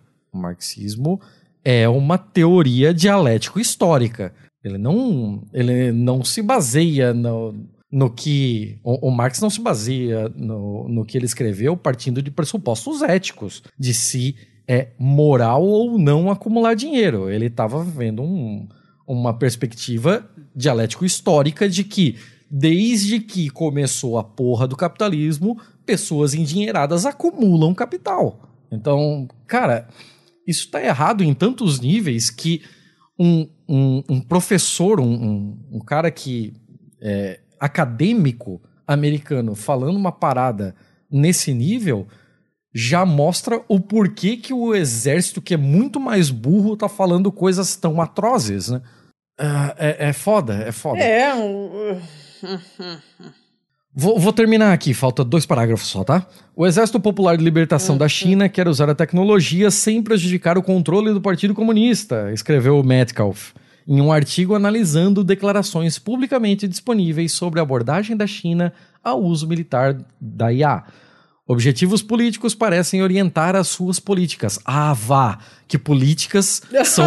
Ob... que frase maravilhosa! Cara, objetivos que frase maravilhosa! São orient... Parecem, parecem. Orient... Parecem, orientar as suas políticas. Isso é, é, é cara. sensacional. Sensacional, que recebo, meu Deus. É sensacional. Uma ah. vez que você é, entregar o controle de um sistema de armas a um algoritmo, o pior caso é, Como é que eu vou. No pior caso, né? O partido hum. também perde controle. Isso, cara, isso é. Tem, tem tanta sinofobia, tem tanto macartismo, tem tanta coisa errada nesse texto que ele só podia estar tá no mal. Ele só podia estar tá no mal, em tantos níveis. Mas é isso aí. Esse, é isso tá, esse tá categorizado direitinho. É, a, merda, hein? É, é a galera judaico-cristã aí que vai usar a IA espalhando amor do jeito top. Acabei. Chega. Tá. Caralho. Tá. Acabaram todos os seus maus? Acabou, Nossa, acabou mal, seleção, acabou mal. Sim, puta que pariu. Tá, então pelo amor de Deus, vamos falar das abobrinhas? Vamos, eu deixei até uma bem levinha pro começo aqui, que é para quebrar um pouco o clima. Começa você então, já que você tá com essa alegrinha aí. Então, essa daqui é, ela tá desde março no meu repositório com uma anotação guardar para o Natal. então eu tô colocando ah, tá. ela por causa disso, né? Você é muito disciplinado. Ah. Uh, essa notícia vem do My Sun Coast. Ele é uma repetidora da ABC, do canal ABC, para a região da Flórida, para a região de Sarasota. E matéria do Jordan Gartner em 20 de janeiro de 23. Carota requisita a polícia um teste de DNA em um cookie de Natal mordida porque ela busca ah, evidências de quem é o Papai Noel. Isso é... Que coisa maneira, que garota, garota proativa, gostei. Isso é muito bom, apesar de ter um pouquinho de propaganda aqui, que a gente sabe. Mas a polícia de Rhode é. Island teve, é, recebeu uma, uma requisição um tanto quanto incomum de um dos seus residentes. De acordo com o Cumberland Police Department, uma garota pediu aos policiais um teste de DNA em um cookie e. Caralho, e cenouras que ela havia deixado na sua casa pro feriado de Natal. O departamento de polícia reportou para jovem residente que os itens seriam. A, a jovem residente depor, reportou para o departamento de polícia que ela queria que os itens fossem checados para evidência de que o Papai Noel visitou a sua casa no Natal. Caraca, tomar o CSI. É.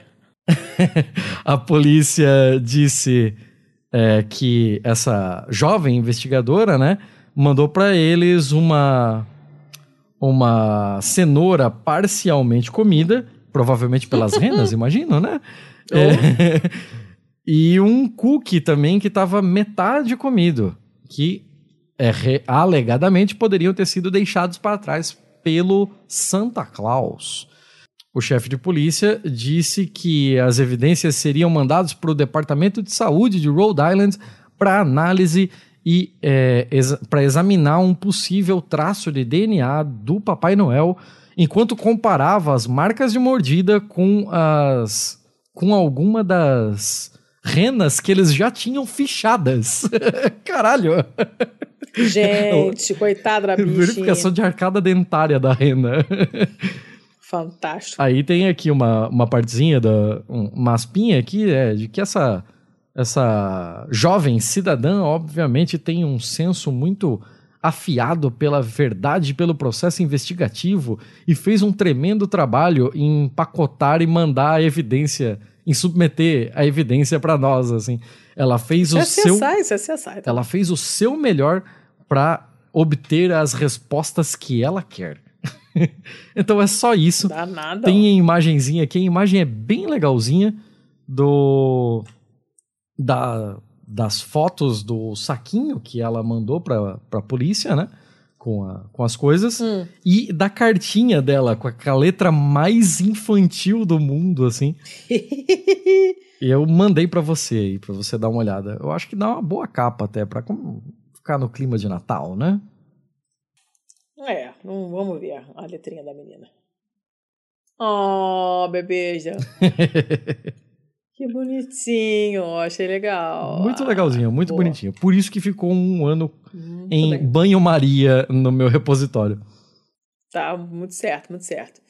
Beleza. Tá, então eu vou pro meu primeiro. Esse aqui, quem me mandou foi o Léo. Ah, Ela é. Tudo nessa notícia é maravilhosa. ah. Tá? A começar pela fonte. Cowboy State Daily. Nossa mãe do céu. Tá, isso é no Texas. Não, pior. Tennessee. Wyoming. Ah, ai, meu Wyoming. Deus do céu. Tá? Tudo nessa notícia é maravilhoso.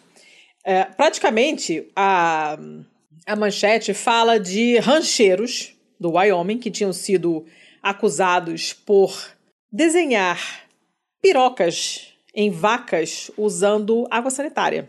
Eles fizeram tipo um tie-dye nas vacas, entendeu? Como é que é o negócio? Sabe quando você pega, se, se, se, você usar água sanitária pra desenhar alguma coisa na sua roupa, ela descolora aquela Ok. parte ali e fica um desenho. Ok. Os caras fizeram isso nas vacas do vizinho. Gente do céu. Só que desenharam pirocas. Porque as vacas estavam invadindo o pasto do outro? Eu não sei, vamos calma aí, vamos chegar lá ainda. Mas de qualquer maneira, as, essa condenação não foi pra frente, né? Um juiz desse lugar que se chama Crook County em Wyoming ah, disse que não, não, não, não, não rolou, não, não teve destruição de propriedade aqui não. Deixa os rancheiros desenhar as pirocas deles que tá bem assim. Esses dois rancheiros, né, rancheiros, nem sei se, é isso, se a tradução é essa, não, não interessa, um homem que tem boi, foram acusados de marcar não só pirocas, mas outras coisas é, em, na- nas vacas do vizinho, né? E o juiz disse que não tem evidência suficiente para levar esse caso a uma corte um pouco mais alta. E essas. Tudo é maravilhoso, olha. As acusações eram de destruição de propriedade contra um cara chamado Patrick Sean Carroll, de 66 anos, e o filho Tucker Kai, Hum. de 34. É, e depois de ouvir as testemunhas, a corte disse que não tem causa pra, suficiente, probable cause. E aí chega, não vai ter mais nada. O nome do da juíza lá foi a juíza, uma mulher, Linda Bush, né? Uhum. E o que mais? Cadê? Tá, tá, tá, Peraí. Nem o Patrick Sean e nem o Tucker Kai, nem o pai nem o filho, respondeu ao Cowboy State Daily, que deixou várias mensagens na secretária, né, no voicemail deles lá, mas eles não responderam. Eles foram acusados de desenhar essas coisas nos corpos de 189 vacas e seis Caralho. bois para chamar, é, para chamar a atenção do vizinho depois de três anos do gado do vizinho atravessando e passando para a terra deles. Mas, Exatamente a sua, a sua teoria. O caso começou em 21 de junho, tá? Quando o dono desse gado aí, Felipe, não sei das, das, das couve lá, entrou em contato com o xerife desse Crook County para reclamar dessas manchas na- nas vacas, né? E o que, que reduziu o valor das vacas, porque aí o couro fica manchado e não pode ser utilizado Uhum. certo? uh, eles, um, um, eles entraram em contato com um cara que vende, que tem muita experiência em venda de gado, para estimar o valor desses bichos, né? Cada uma valia de 500 a 700 dólares. Mas, tá, 500 ou 700 dólares por cabeça, depois de, man de, manchadas, né? Originalmente o valor era, era até de 2.600 dólares por cabeça. Gente do céu! É. E se, as, se essa acusação não tivesse sido ignorada, né, é, pela, pela ignorada não, né, se a juíza não tivesse achado que essas que essa acusação não faz sentido, tivesse realmente acusado os caras e tiverem sido é, condenados, eles podiam ficar até 10 anos na prisão e é, talvez tivessem que pagar até 10 mil dólares de multas para cada uma das acusações de, de, destruição de propriedade. Como então eles se livraram de uma boa, porque a juíza relevou. Uhum. Agora, eu achei a ideia fantástica, se você quer saber. É péssimo pra vaca, óbvio, né? Não tô falando que é pra sair e tacar água sanitária na vaca. Mas que tem uma criatividade aí, tem. Uhum. Tem uma criatividade. E o site é o Cowboy State dele, gente, que não, obviamente não sabíamos que existia. Mas agora vocês ficam sabendo que existe. Entendeu? Ok, ok. Era só isso, mas eu achei tudo nessa, tudo horrível. A começar pelo Tucker Kai, o nome do cara lá. e da ideia de desenhar piroquinhas de água sanitária nas vaquinhas. Achei muito bom. É um feio. Acabei. Muito justo, muito justo. Letícia, eu vou trazer um feio aqui que com hum. certeza hum. você viu, porque foi em Portugal e talvez muita gente tenha visto, mas eu vou tentar complementar com coisas novas aqui. Mas, cara, eu vou trazer do pior site de Portugal, porque é assim que tem que ser. Porque é isso que essa notícia merece. Vou hum. trazer direto do Correio da Manhã que para quem uh. conhece uh, mídia portuguesa é o nível mais baixo que uh. você pode chegar. É sempre sensacionalismo policial e coisas esquisitas com uma beliscadinha de extrema direita? Sim, sempre. Hum. Hum. Ai, ai, ai. Vamos lá, cmjornal.pt pediu romã, mas mostrou granada. Ah, Tradu foi maravilhoso. Tradutor trai cliente e provoca alerta no cais do Sodré. Uma súbita. Essa notícia Cara, é, é essa notícia ela é maravilhosa. Mas olha só, na noite de é sexta-feira, dia 27 de outubro, um turista do Azerbaijão, sentindo-se indisposto, entrou no restaurante Portugália, no cais do Sodré, badaladíssimo, carérrimo, pá, né? E não, não é, não é, é carérrimo, não. É uma, é uma rede, tem é vários. Carérrimo. Ó, tem um aqui na minha esquina. Eu olhei o cardápio e não é nada do outro mundo, é, não. Eu achei caro. Não achei, não. Achei preço de Então, mas aí você tem esse brother aqui do Azerbaijão que tá meio ruim do estômago. Entupiu-se de açúcar com ovo, que é só o que tem nessa porra, é. e ficou meio ruim. Resolveu entrar no, hum. no Portugália e pedir uma romã para aliviar o seu mal-estar. Eu nem sabia que o romã tinha essa propriedade, mas é isso aí. É, nem, nem eu. Tem mais que fazer do que ficar sabendo que serve romã, que dá um trabalho de corno para comer, mas né, eu que não vou comer esse negócio. Não tá? falando português, recorreu a uma aplicação de tradução no seu telemóvel. Na sua língua nativa, escreveu a palavra para romã, que é, em, em russo seria dito granata é, que foi erroneamente traduzida como granada. O funcionário hum. do restaurante, alarmado, olhou um cara. Teve um treco. olhou um maluco meio russo mostrando o celular para ele escrito granada, saiu correndo, alertou as autoridades, desencadeando uma resposta rápida da Polícia de Segurança Pública e da Unidade Especial de Polícia. A situação só foi esclarecida após uma investigação mais aprofundada que revelou a falha na tradução automática por causa do mal entendido. Esse incidente, inicialmente interpretado como uma ameaça séria, teve direito à transmissão indireto na televisão portuguesa, na CMTV, o Correio da Manhã. Por isso que eu já saí da matéria da CMTV agora e eu vim para uma outra do M21 Global, que é uma empresa de tradução que resolveu falar sobre isso hum. para perigos de tradução automática, né? Uh, e aí, eles, pô, eles pegaram um baita gancho, né? Parabéns para eles aí. Porra! Pra caralho, pra caralho. York, York talvez tenha esperança pra gente ainda, meu filho. Então, a narrativa mudou no dia seguinte, quando foi revelado que o erro de tradução foi a verdadeira causa do alvoroço. Nesse caso, não só causou constrangimento e angústia para o turista envolvido, que imagina, rep... ele só queria uma romã. Ele Cara, não entende a, nada. A de repente ele está rodeado de policiais. Que porra é essa, né? Será que é romã ilegal aqui? Se, se, olha, se ele tivesse pedido um eno, isso não teria então. acontecido. Foi, caiu na fruta, cara. a fruta é sempre errada. Cara, eu fico imaginando ele pensando, cara, será que romã é ilegal aqui? Que porra é essa? Uh... Cara, coitado do homem.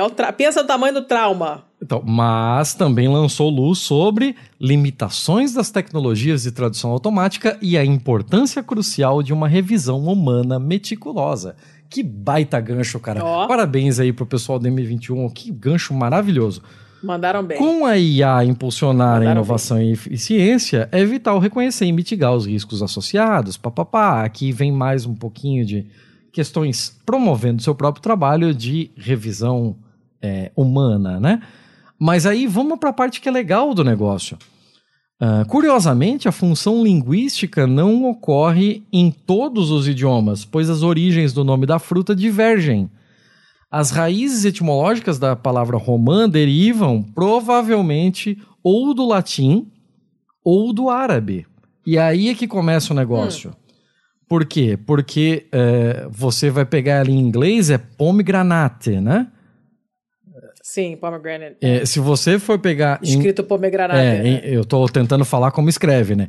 Que é praticamente a mesma coisa em italiano e praticamente a mesma coisa em francês. É, só que daí você vai para o português e ela é romã. E esse romã vem de rumã em árabe. Ah. Por conta do período da, da colonização árabe da Península Ibérica, né? É, sendo que os outros pegaram isso do latim malum granatum, que se traduz como maçã granulada, por causa dos, do, das hum. bolinhas que tem dentro do romã, né? Das, é, aquela desgraça ruim de comer. É, é. Enquanto o português, o termo para fruta, ele evoluiu do árabe em idiomas como espanhol, francês, inglês, alemão e russo, o nome veio do latim. Então, aí é que hum. tá a parada, né? É, granatum é uma palavra em latim é, para maçã. O que é curioso, né? Hum. Porque em francês é pomme. É, eu não, não entendi como é. é. que aconteceu o bagulho aqui, porque era malum granatum. Malum é para maçã, granatum é sobre a característica granulada, granulada. né? Eu não sei de onde veio o pomme aí. Mas a palavra para o dispositivo explosivo, granada, tem essa etimologia justamente por conta da fragmentação da granada e a sua semelhança com a fruta romã. Por estar repleta de pequenos grãos de pólvora que ah. é, se desmancham tal qual uma romã. Só que um pouquinho mais rápido, né? é. O efeito, em vez de ser indigestão, é uma outra é. coisa. Mas, é, ó, ó, mas o inglês também tem um pomo, que é pomegranate. É, que esse pomo vem do, do francês, né? É. Agora, como essa chegou lá... Ó, no entanto, em idiomas como inglês e francês, a ligação etimológica entre a fruta e o explosivo é mais direta.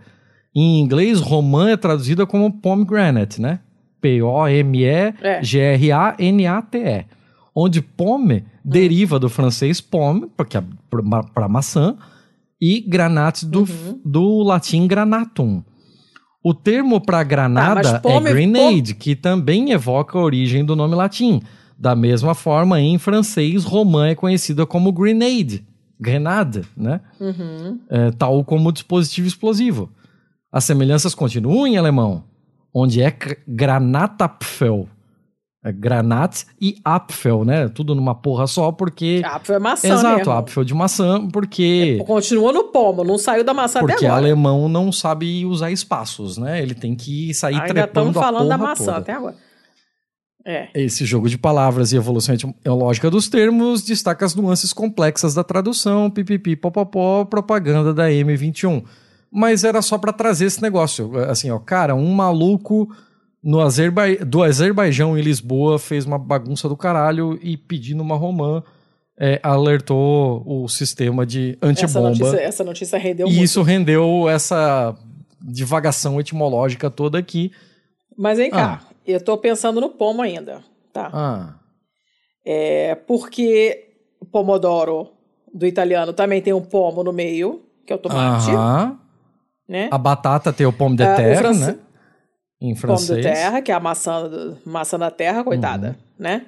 Eu sempre, Então, eu- sabe assim, que isso esse- sempre me pegou, aí, essa parada do, tipo, o, a maçã, a, a batata em francês é a maçã da terra, né?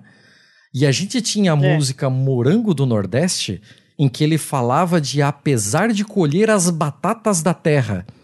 E eu sempre ficava pensando de caralho, será que essa música é francesa e o cara meio que deu uma atravancada aqui com o- a tradução dele e, tudo, e, e deveria ser a- apesar de colher as maçãs e só, e não tinha essa batatas da terra?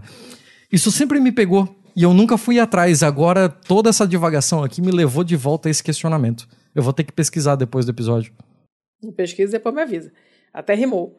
Mas é, esse pomo aí deve ser, sei lá, uma fruta redonda, sabe? Hum, eu acho que é um negócio simples assim. Algo me É diz. porque você tem vários outros. O, o, o pomo de Adão. eh, Ele é pomo É, por vem da mesma Da mesma parada, certo? É, um pomo da discórdia, tarará, é tudo a mesma coisa, né? E o pomodoro do italiano. Então, assim, não é um negócio bizarro. Várias línguas bebem nisso aí. Uhum. Agora, o que, o que exatamente quer dizer, eu não sei porque eu não fui procurar e eu tô com a mão gelada, não quero digitar, não. Tô com a mãozinha no bolso aqui e assim permanecerá. Se alguém tiver curioso for lá procurar a origem depois me disser, eu Ele agradeço. vem do francês, é, do Middle French, né? De um francês medieval, pomme, Velho, velho. e que vem do velho francês, onde era pomme ou pume, que é com um M só, Pedra pome. e que, por sua vez, vem do latim poma, plural pomum, que é reanalisado como um feminino singular. Mas isso não me respondeu, então deixa eu ver no poma aqui. Não. Mas olha o pomar aí aparecendo. É exato, origem, exato, ó. pomar, né? Uhum. Ó. E, É. e poma em latim significa fruta. Ah, então só a fruta genérica, uma fruta, É, uma frutinha. Pois é, né? O, maçã era só fruta, foda-se. Todas as outras precisam de nome, maçã é só fruta. né?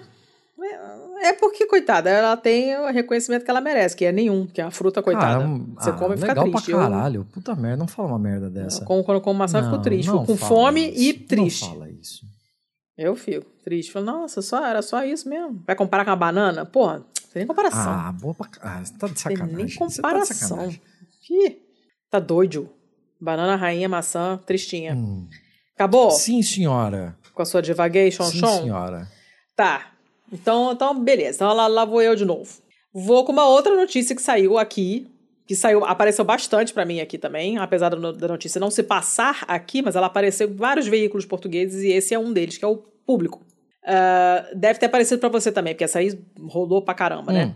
Na Grécia, moradores fingem pragas de percevejos para afastar turistas dos alojamentos locais. O AL, né? Alojamento local é o Airbnb aqui. É, simplesmente está acontecendo na Grécia a mesma coisa que está acontecendo aqui. Hum. Todo mundo que tinha imóvel transformou em Airbnb e isso é, provocou um aumento enorme do valor dos aluguéis para os residentes e as pessoas tiveram que sair das cidades, que é o que está acontecendo aqui em Lisboa. Na Grécia foi a mesma coisa. O turismo, é, é, com, esse, com esse tipo de hospedagem, é, acabou aumentando o valor dos aluguéis e ninguém, o pessoal está saindo do centro de Atenas, ninguém consegue mais morar lá. Uhum. Então, o que, que o pessoal começou a fazer? Começaram a botar avisos sobre pragas de insetos, né, de percevejos, é, no- nos prédios onde há apartamentos alugados como Airbnb. E, e aí os turistas chegavam lá, né, com, com o código lá em mãos para abrir a porta do, do prédio e tal, chegavam lá, tinham cartaz avisando que tinha uma praga de percevejo. O pessoal dava a meia volta e embora. Uhum. E o Ministério da Saúde depois acabou emitindo um comunicado explicando que as mensagens são falsas. Falou: olha, estamos trabalhando com as autoridades para ver quem é que é responsável por isso e tal, né? É, o turismo é uma das, das principais fontes de receita para a economia grega. Né? É provável que o número de estadias esse ano é, atinja valores é, de, de recorde absoluto, mas essa chegada dessa horda de turistas acabou aumentando o preço dos aluguéis e obrigou os habitantes a saírem do centro da cidade. Eles têm o mesmo problema que tínhamos aqui também, que são os vistos Gold, que autorizam a residência de quem tem grana para investir, né? E que não é do país, né? E isso também contribuiu para aumentar o preço dos imóveis. A agência escreveu ainda também que os autores do, do aviso se fizeram passar pelo Ministério da Saúde grego. Eles escreveram mensagens em inglês, tinha erros ortográficos, então né, as pessoas que estivessem lendo podiam, por algum momento, realmente achar que era uma, que era uma coisa falsa e tal, né? É, e, e essas, essas notas falavam que as autoridades de saúde ordenaram a retirada de pessoas desses alojamentos locais para proteger a saúde pública dos inquilinos gregos permanentes. Aí, para dar mais credibilidade, usaram logotipos do Ministério da Saúde, do município de Atenas e ainda falaram que quem não cumprir a ordem pode pagar uma multa de 500 euros. Né? Uhum. E aí o ministério ficou puto, falou assim: ó, ninguém tem direito de aterrorizar e desinformar a população. Essas pragas de percevejos é, é, é, é, negócio de Paris, aqui não tem isso não. Né? Também teve praga de, de, de percevejo aqui em Portugal, né? Mas o governo da Grécia falou: ah, ah, aqui não tem percevejo não. mas a, a mensagem era falsa para enxotar os turistas que estão fazendo aumentar a, os aluguéis da Grécia. Eu gostei porque gostei da técnica, achei interessante. Também pegaram um gancho bom dessa praga que teve em Paris, né? Uhum. Foram espertos. É isso aí. E usaram a mesma, a mesma desculpa para afugentar os turistas da, de Atenas. Achei Sim, legal, como, achei muito criativo. Esse pessoal tá muito criativo, tô gostando. Como diz Chico Buarque, né? Mirem-se no exemplo daquelas mulheres de Atenas. É, né? Isso aí. Boa, muito bem, muito bem, muito bem. Acabei com essa. Ok, cara, é, vamos lá, hein? Vamos lá, hein? Ó, só te avisando que já temos uma hora e 43. Jesus Cristo. E eu preciso fazer comida pra criança porque eu vou sair. Ok, ok. Dar tempo de mais duas, então? Se corrermos. Ok, vamos tentar ser rápidos aqui, rápidos. Terça-feira, 24 de outubro de 2023, Serena Solomon em Auckland para o Guardian. Hum. Reis da Sirene, cidade é? da Nova Zelândia, é atormentada por batalhas de alto-falantes com Celine Dion. Ah, meu Deus.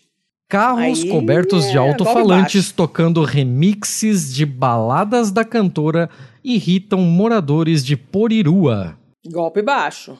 Cara, velho, você vai ver. Você ah. vai ver. Uma pequena cidade da Nova Zelândia chamada Porirua atormentada por batalhas de sirenes. São carros enfeitados com alto-falantes comumente usados em sistema de alerta de emergência. É aqueles megafones, assim. Cara, que gritam loucamente. Muitas vezes tocando Celine Dion e as autoridades estão pedindo para que é, as pessoas da cidade estão pedindo às autoridades que elas intervenham e acabem com o barulho. As batalhas fazem parte de uma subcultura da Nova Zelândia, onde os entusiastas da música cobrem o seu carro com dezenas de alto-falantes.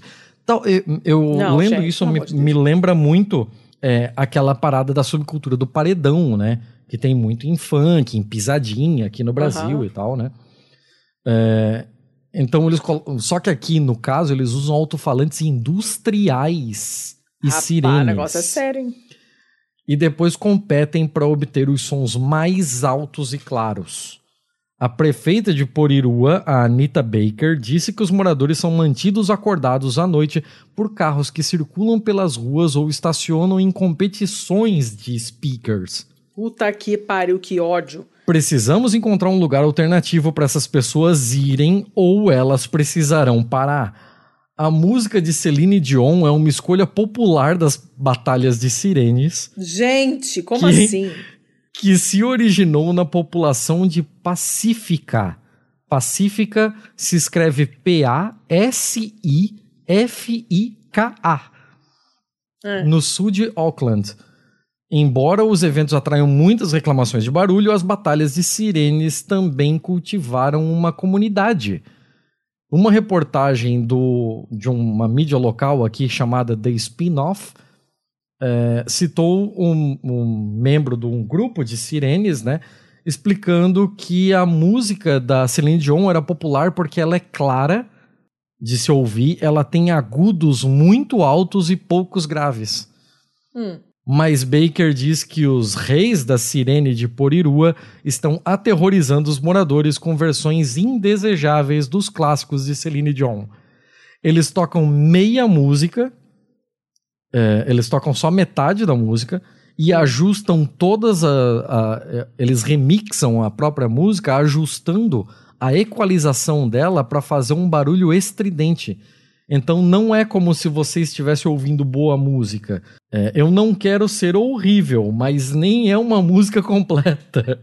Cara. Um, uma petição pedindo intervenção do Conselho Local, lançada no início desse mês, reuniu centenas de assinaturas. Dezenas de moradores também reclamaram com a prefeita Baker, incluindo alguns que estão pensando em se mudar da cidade se o problema persistir. Gente, é... mas não é possível que não tenha como resolver isso. Cara, eu não sei. Eu não sei. Pra multar, não? Sei lá? Tirar. Então. Sei lá. Não é possível que não tenha uma maneira de resolver isso. É, segundo a notícia anteriormente, em Porirua, teve uma trégua com as batalhas organizadas de sirenes, indo quando elas foram direcionadas para uma área industrial longe das casas, e elas obrigatoriamente tinham que terminar às 22 horas. É, no entanto, no último ano, muitas batalhas ocorreram no centro da cidade, em áreas residenciais, com música alta e sons de sirene de emergência a qualquer hora da noite. Ah, gente. A Baker diz que a geografia de Porirua, que é perto de Wellington, agrava o problema, porque está vibrando em toda a cidade, onde quer que façam, porque eles estão em, uma, em um vale. Hum. E então, tipo, ecoa por toda essa bacia, sabe? A polícia recebeu relatos de cerca de 40 incidentes relacionados entre fevereiro e outubro desse ano, de acordo com um relatório da RNZ, né, da polícia deles lá. E, cara, não basta um som alto no meio da noite. É um remix de Celine Dion em megafones industriais. Olha, eu, enquanto pessoa que odeia barulho, eu, eu provavelmente teria tido uma reação violenta. Sério, porque esse tipo de coisa me tira absolutamente do sério. Loucura, né? Loucura. É. é. Mas eu tô achando muito bizarro que não se possa fazer nada, não, não é possível. Não tem uma lei do silêncio, um negócio desse pra você enquadrar uns filhos da puta dele, não é possível. Tô achando isso aí estranho. Mas enfim, horrível. Isso aí pra mim é um super mal. Odiei. Vou eu. Minha Sim. penúltima, hein? Rapidamente, que eu. Nossa senhora, não vou sair atrasado. Ferrara. É uma notícia do Corriere di Bologna, do dia 9 agora. É uma notícia em que, de que aconteceu em Ferrara. A polícia pegou um ladrão de bicicleta que tinha 56 bicicletas.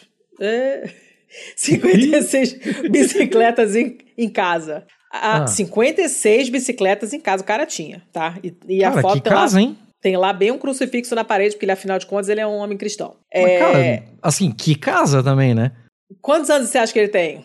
Quantas bicicletas cabem numa casa, gente? Uma casa, com garagem, com uma cantina, com um porão, uma casa, casa. Uma casa da minha tá. sogra cabe muito mais do que isso. Não é uma casa enorme, mas é uma casa, né? Não é um okay. apartamentico. Quantos anos você acha que esse safado tem? É, olha, pra tá roubando bicicleta e pra ter 56, e ele não deve roubar uma por semana, ele deve estar tá fazendo isso, sei lá, ele rouba uma por mês durante 56 meses, dois anos e tanto roubando. Não, ele deve aumentar ainda mais o espaçamento dele, ele deve ter roubado isso tipo ao longo de 10 anos. Hum. Ah, se ele começou a roubar 10 anos atrás, ele deve ter no mínimo uns 35. Hum. 35. Mais de 80. Caralho, tá.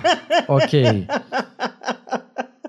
Ok. E, olha, é fantástico. O que, que ele fazia? É que ninguém né? vai desconfiar, né, de um senhorzinho de 80 é, anos pegando uma bicicleta. Pois é, pois é. Ele fazia o seguinte: ele ia de bicicleta, tá? Hum. Passear pela cidade. E quando encontrava alguma bicicleta que tivesse só apoiada, sem nada, sem cadeado, sem nada, sem tranca, Aí ele deixava a bicicleta dele lá, com tranca, hum. que ele não é otário, roubava a bicicleta em volta, ia para casa, deixava em casa, pegava o ônibus e ia lá para pegar de volta a bicicleta dele. Oh, que beleza, Entendeu? hein? o cara tinha, assim, o maior esquema. A polícia chegou nele é, através de uma operação chamada Operação Biga, e eles deram hum. flagrante nele com uma, numa mountain bike, que ele tinha acabado de roubar. Aí foram lá, né? Localizaram o proprietário, que era um estudante menor de idade. Os pais do garoto foram lá para fazer o BO e tal. Quando foram para casa do homem lá, é, descobriram a casa dele lá, porque descobriram a bicicleta do moleque na porta de casa, né? Quando uhum. entraram, acharam outras bicicletas no porão, na garagenzinha, e encontraram um total de 56 bicicletas. E aí chamaram o serviço lá de Serviço de infraestrutura da, do, da, da, Prefeitura de Ferrara. Porque infraestrutura, não sei, mas é isso. E aí recuperaram as bicicletas, que foram né, sequestradas pela polícia, para vai ter que investigar tudo agora e tal. O cara foi denunciado por furto e receptação. Hum. E era só isso. Tá, me diz uma coisa. Há ah. quanto tempo ele roubava? Bicicletas? Não tem escrito. Não tem estu... Ah, porra. Caralho. Não tem escrito. Tá. Ferrara é uma cidade grande ou não? Para padrão de quem nasceu no Rio de Janeiro, não. Ah, me, me dá números, pelo amor de Deus. Peraí, calma aí. Isso que a gente tá com pressa, mas tudo bem. É... Pequena, 128 mil habitantes, 129. Pequena. Ah, sua... cara, porra. Pequena. Ok, pequena. ok. É, é pequeno o suficiente para ter bastante bicicleta para fazer o mercado para esse cara e grande o suficiente para ele conseguir se esconder, né? É, e tem pra muito velho não também. Ficar né? manjado, Porque... né? Uhum. A, Itália, a Itália tem muito velho, é fácil se, se camuflar entre os velhos, se mimetizar. Uhum. Vai lá, vai lá que eu tenho que ir embora, tô ficando nervosa. Beleza. Segunda, 6 de novembro de 2023, ABC da Austrália. Tá? abc.net.au. Hum. Quatro homens são multados em 9 milhões de libras. Ui. Ui. Pelo que? Pergunta Eu você. sei. Pelo quê? Pelo pelo sequestro, pelo roubo, pelo heist de uma privada de ouro da Eu. casa de nascimento do Winston Churchill. Meu Deus, gente, que específico. Aham. Não é qualquer e... privada, é a privada da casa onde nasceu o Winston Churchill. É, e eu te mandei a imagem a dela aí. É, eu te mandei no privado aí a imagem. ah, é Douro, é Douro. Então, e quatro homens foram acusados, né, do roubo de um de uma privada de ouro 18 quilates. Rapá! Da, da, do Palácio Blenheim, que é a mansão no, no, no interior da Inglaterra, onde nasceu o líder dos tempos de guerra, Winston Churchill. E criminoso da humanidade, é sempre bom colocar isso, que não está na matéria, mas eu faço questão de colocar, né? Tá lá no colo do O banheiro, ele é. A privada ela é avaliada em 4,8 milhões de libras, 9 milhões de dólares australianos, imagino que seja a cotação aqui.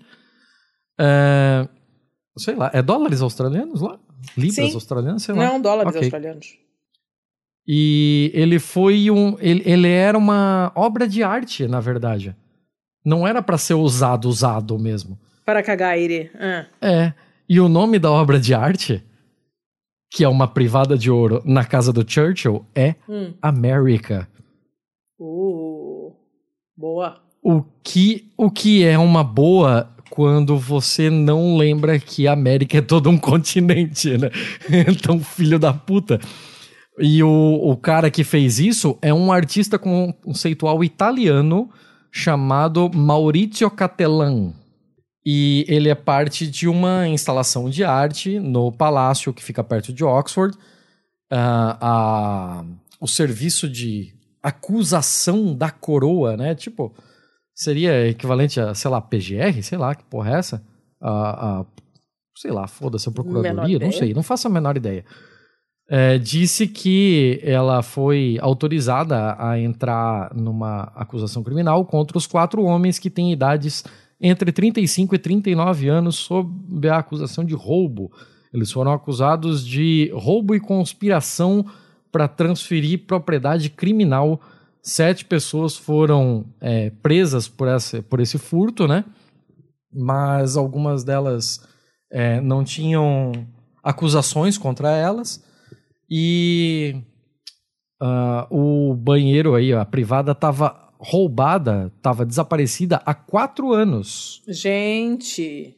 O, o cômodo de ouro nunca mais foi achado. Provavelmente foi derretido e foi de Jules Rimet, né?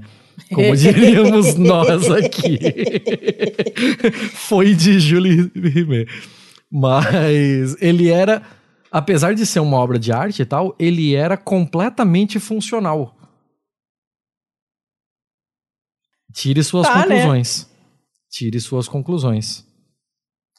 E os visitantes da exibição, inclusive, poderiam agendar, poderiam fazer um agendamento para usá-lo por três minutos. Ah, gente, não é possível. Só tem umas Cara, histórias muito malucas. É, então, é, tudo nessa notícia é um tanto quanto esquisito, por isso que eu quis trazer ela. Mas é ela é isso aí. É um ótimo basicamente feio. isso. É. Um ótimo feio. Muito que bem. Ó, eu, eu vou parar por aqui. Eu também, eu parei. Eu acabei. Eu parei eu... porque eu tenho que sair, e senão vai ficar muito longo para você editar também. E a gente já tá atrasado, né? Então. Sim, senhora. Sim, senhora. Bora terminar essa bagaça para o pessoal ter coisa para ouvir nesses próximos dias aí. O próximo episódio Justíssimo. já está gravated. Sim, e o outro episódio já tá em vias D, né? Mas é melhor a gente não prometer nada. Não, não vou prometer nada não, porque tá muito difícil. Okay. Né? Ah, o universo está okay. conspirando contra. Mas calma, senhores, calma. O próximo, pelo menos o próximo, já está gravado. Enquanto isso, se você quiser entrar em contato conosco, falar sobre esse episódio ou anteriores, ou indicar futuros episódios, você pode falar conosco no Twitter ou no Instagram com arroba pistolandopod, por e-mail contato arroba pistolando.com, ou então é, pessoalmente conosco, né, no no arroba Thiago underline CZZ Thiago com H no Twinto e a Letícia no Instagram só, é isso? Não, não, no Twitter.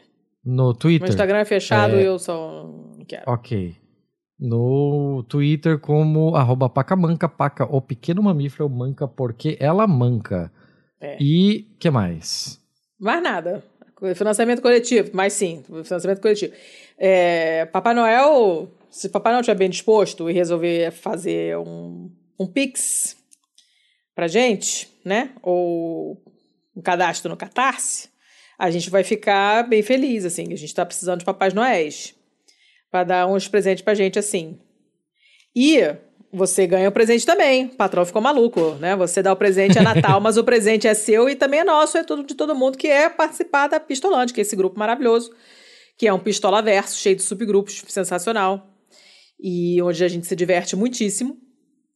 E então, assim, a gente ficaria super agradecido tanto pela sua contribuição quanto pela sua participação na Pistolante. Então, se quem Isso quiser, aí, é... tamo lá. Tire o escorpião do bolso e nos ajude. É. é, isso aí. E chega, né? fechamos, né? Fechamos, dona Letícia. Fechamos, we have fechated. Então, até o próximo episódio. É isso aí, boas festas para vocês aí. Eu não sei quando você vai estar tá ouvindo isso, mas qualquer coisa, boas festas. É isso aí. Até mais, obrigado pela paciência. Tchau. Tchau,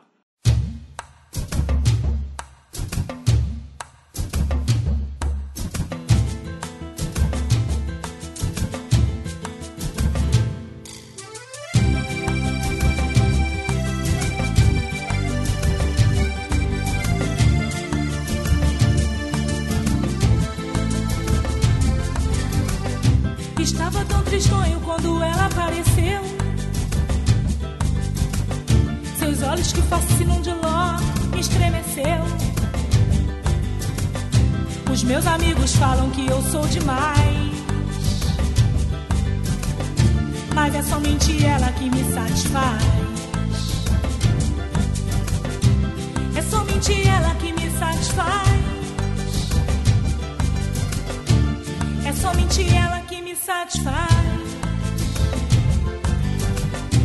Você só colheu o que você plantou. Por isso que eles falam que eu sou sonhador. E digo que ela significa pra mim. Ela é o morango aqui do Nordeste. Tu sabes, não existe, eu sou cabra da peste. Apesar de colher as batatas da terra, com essa mulher eu vou até pra guerra.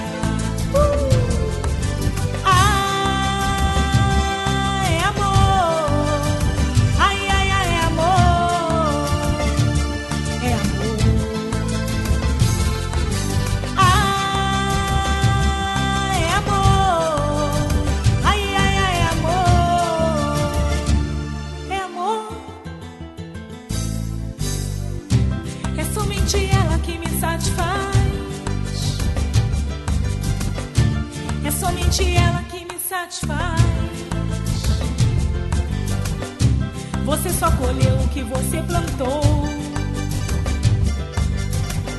Por isso que eles falam que eu sou sonhador. E digo que ela significa pra mim. Ela é o morango aqui do Nordeste. Tu sabes, não existe, eu sou cabra da peste.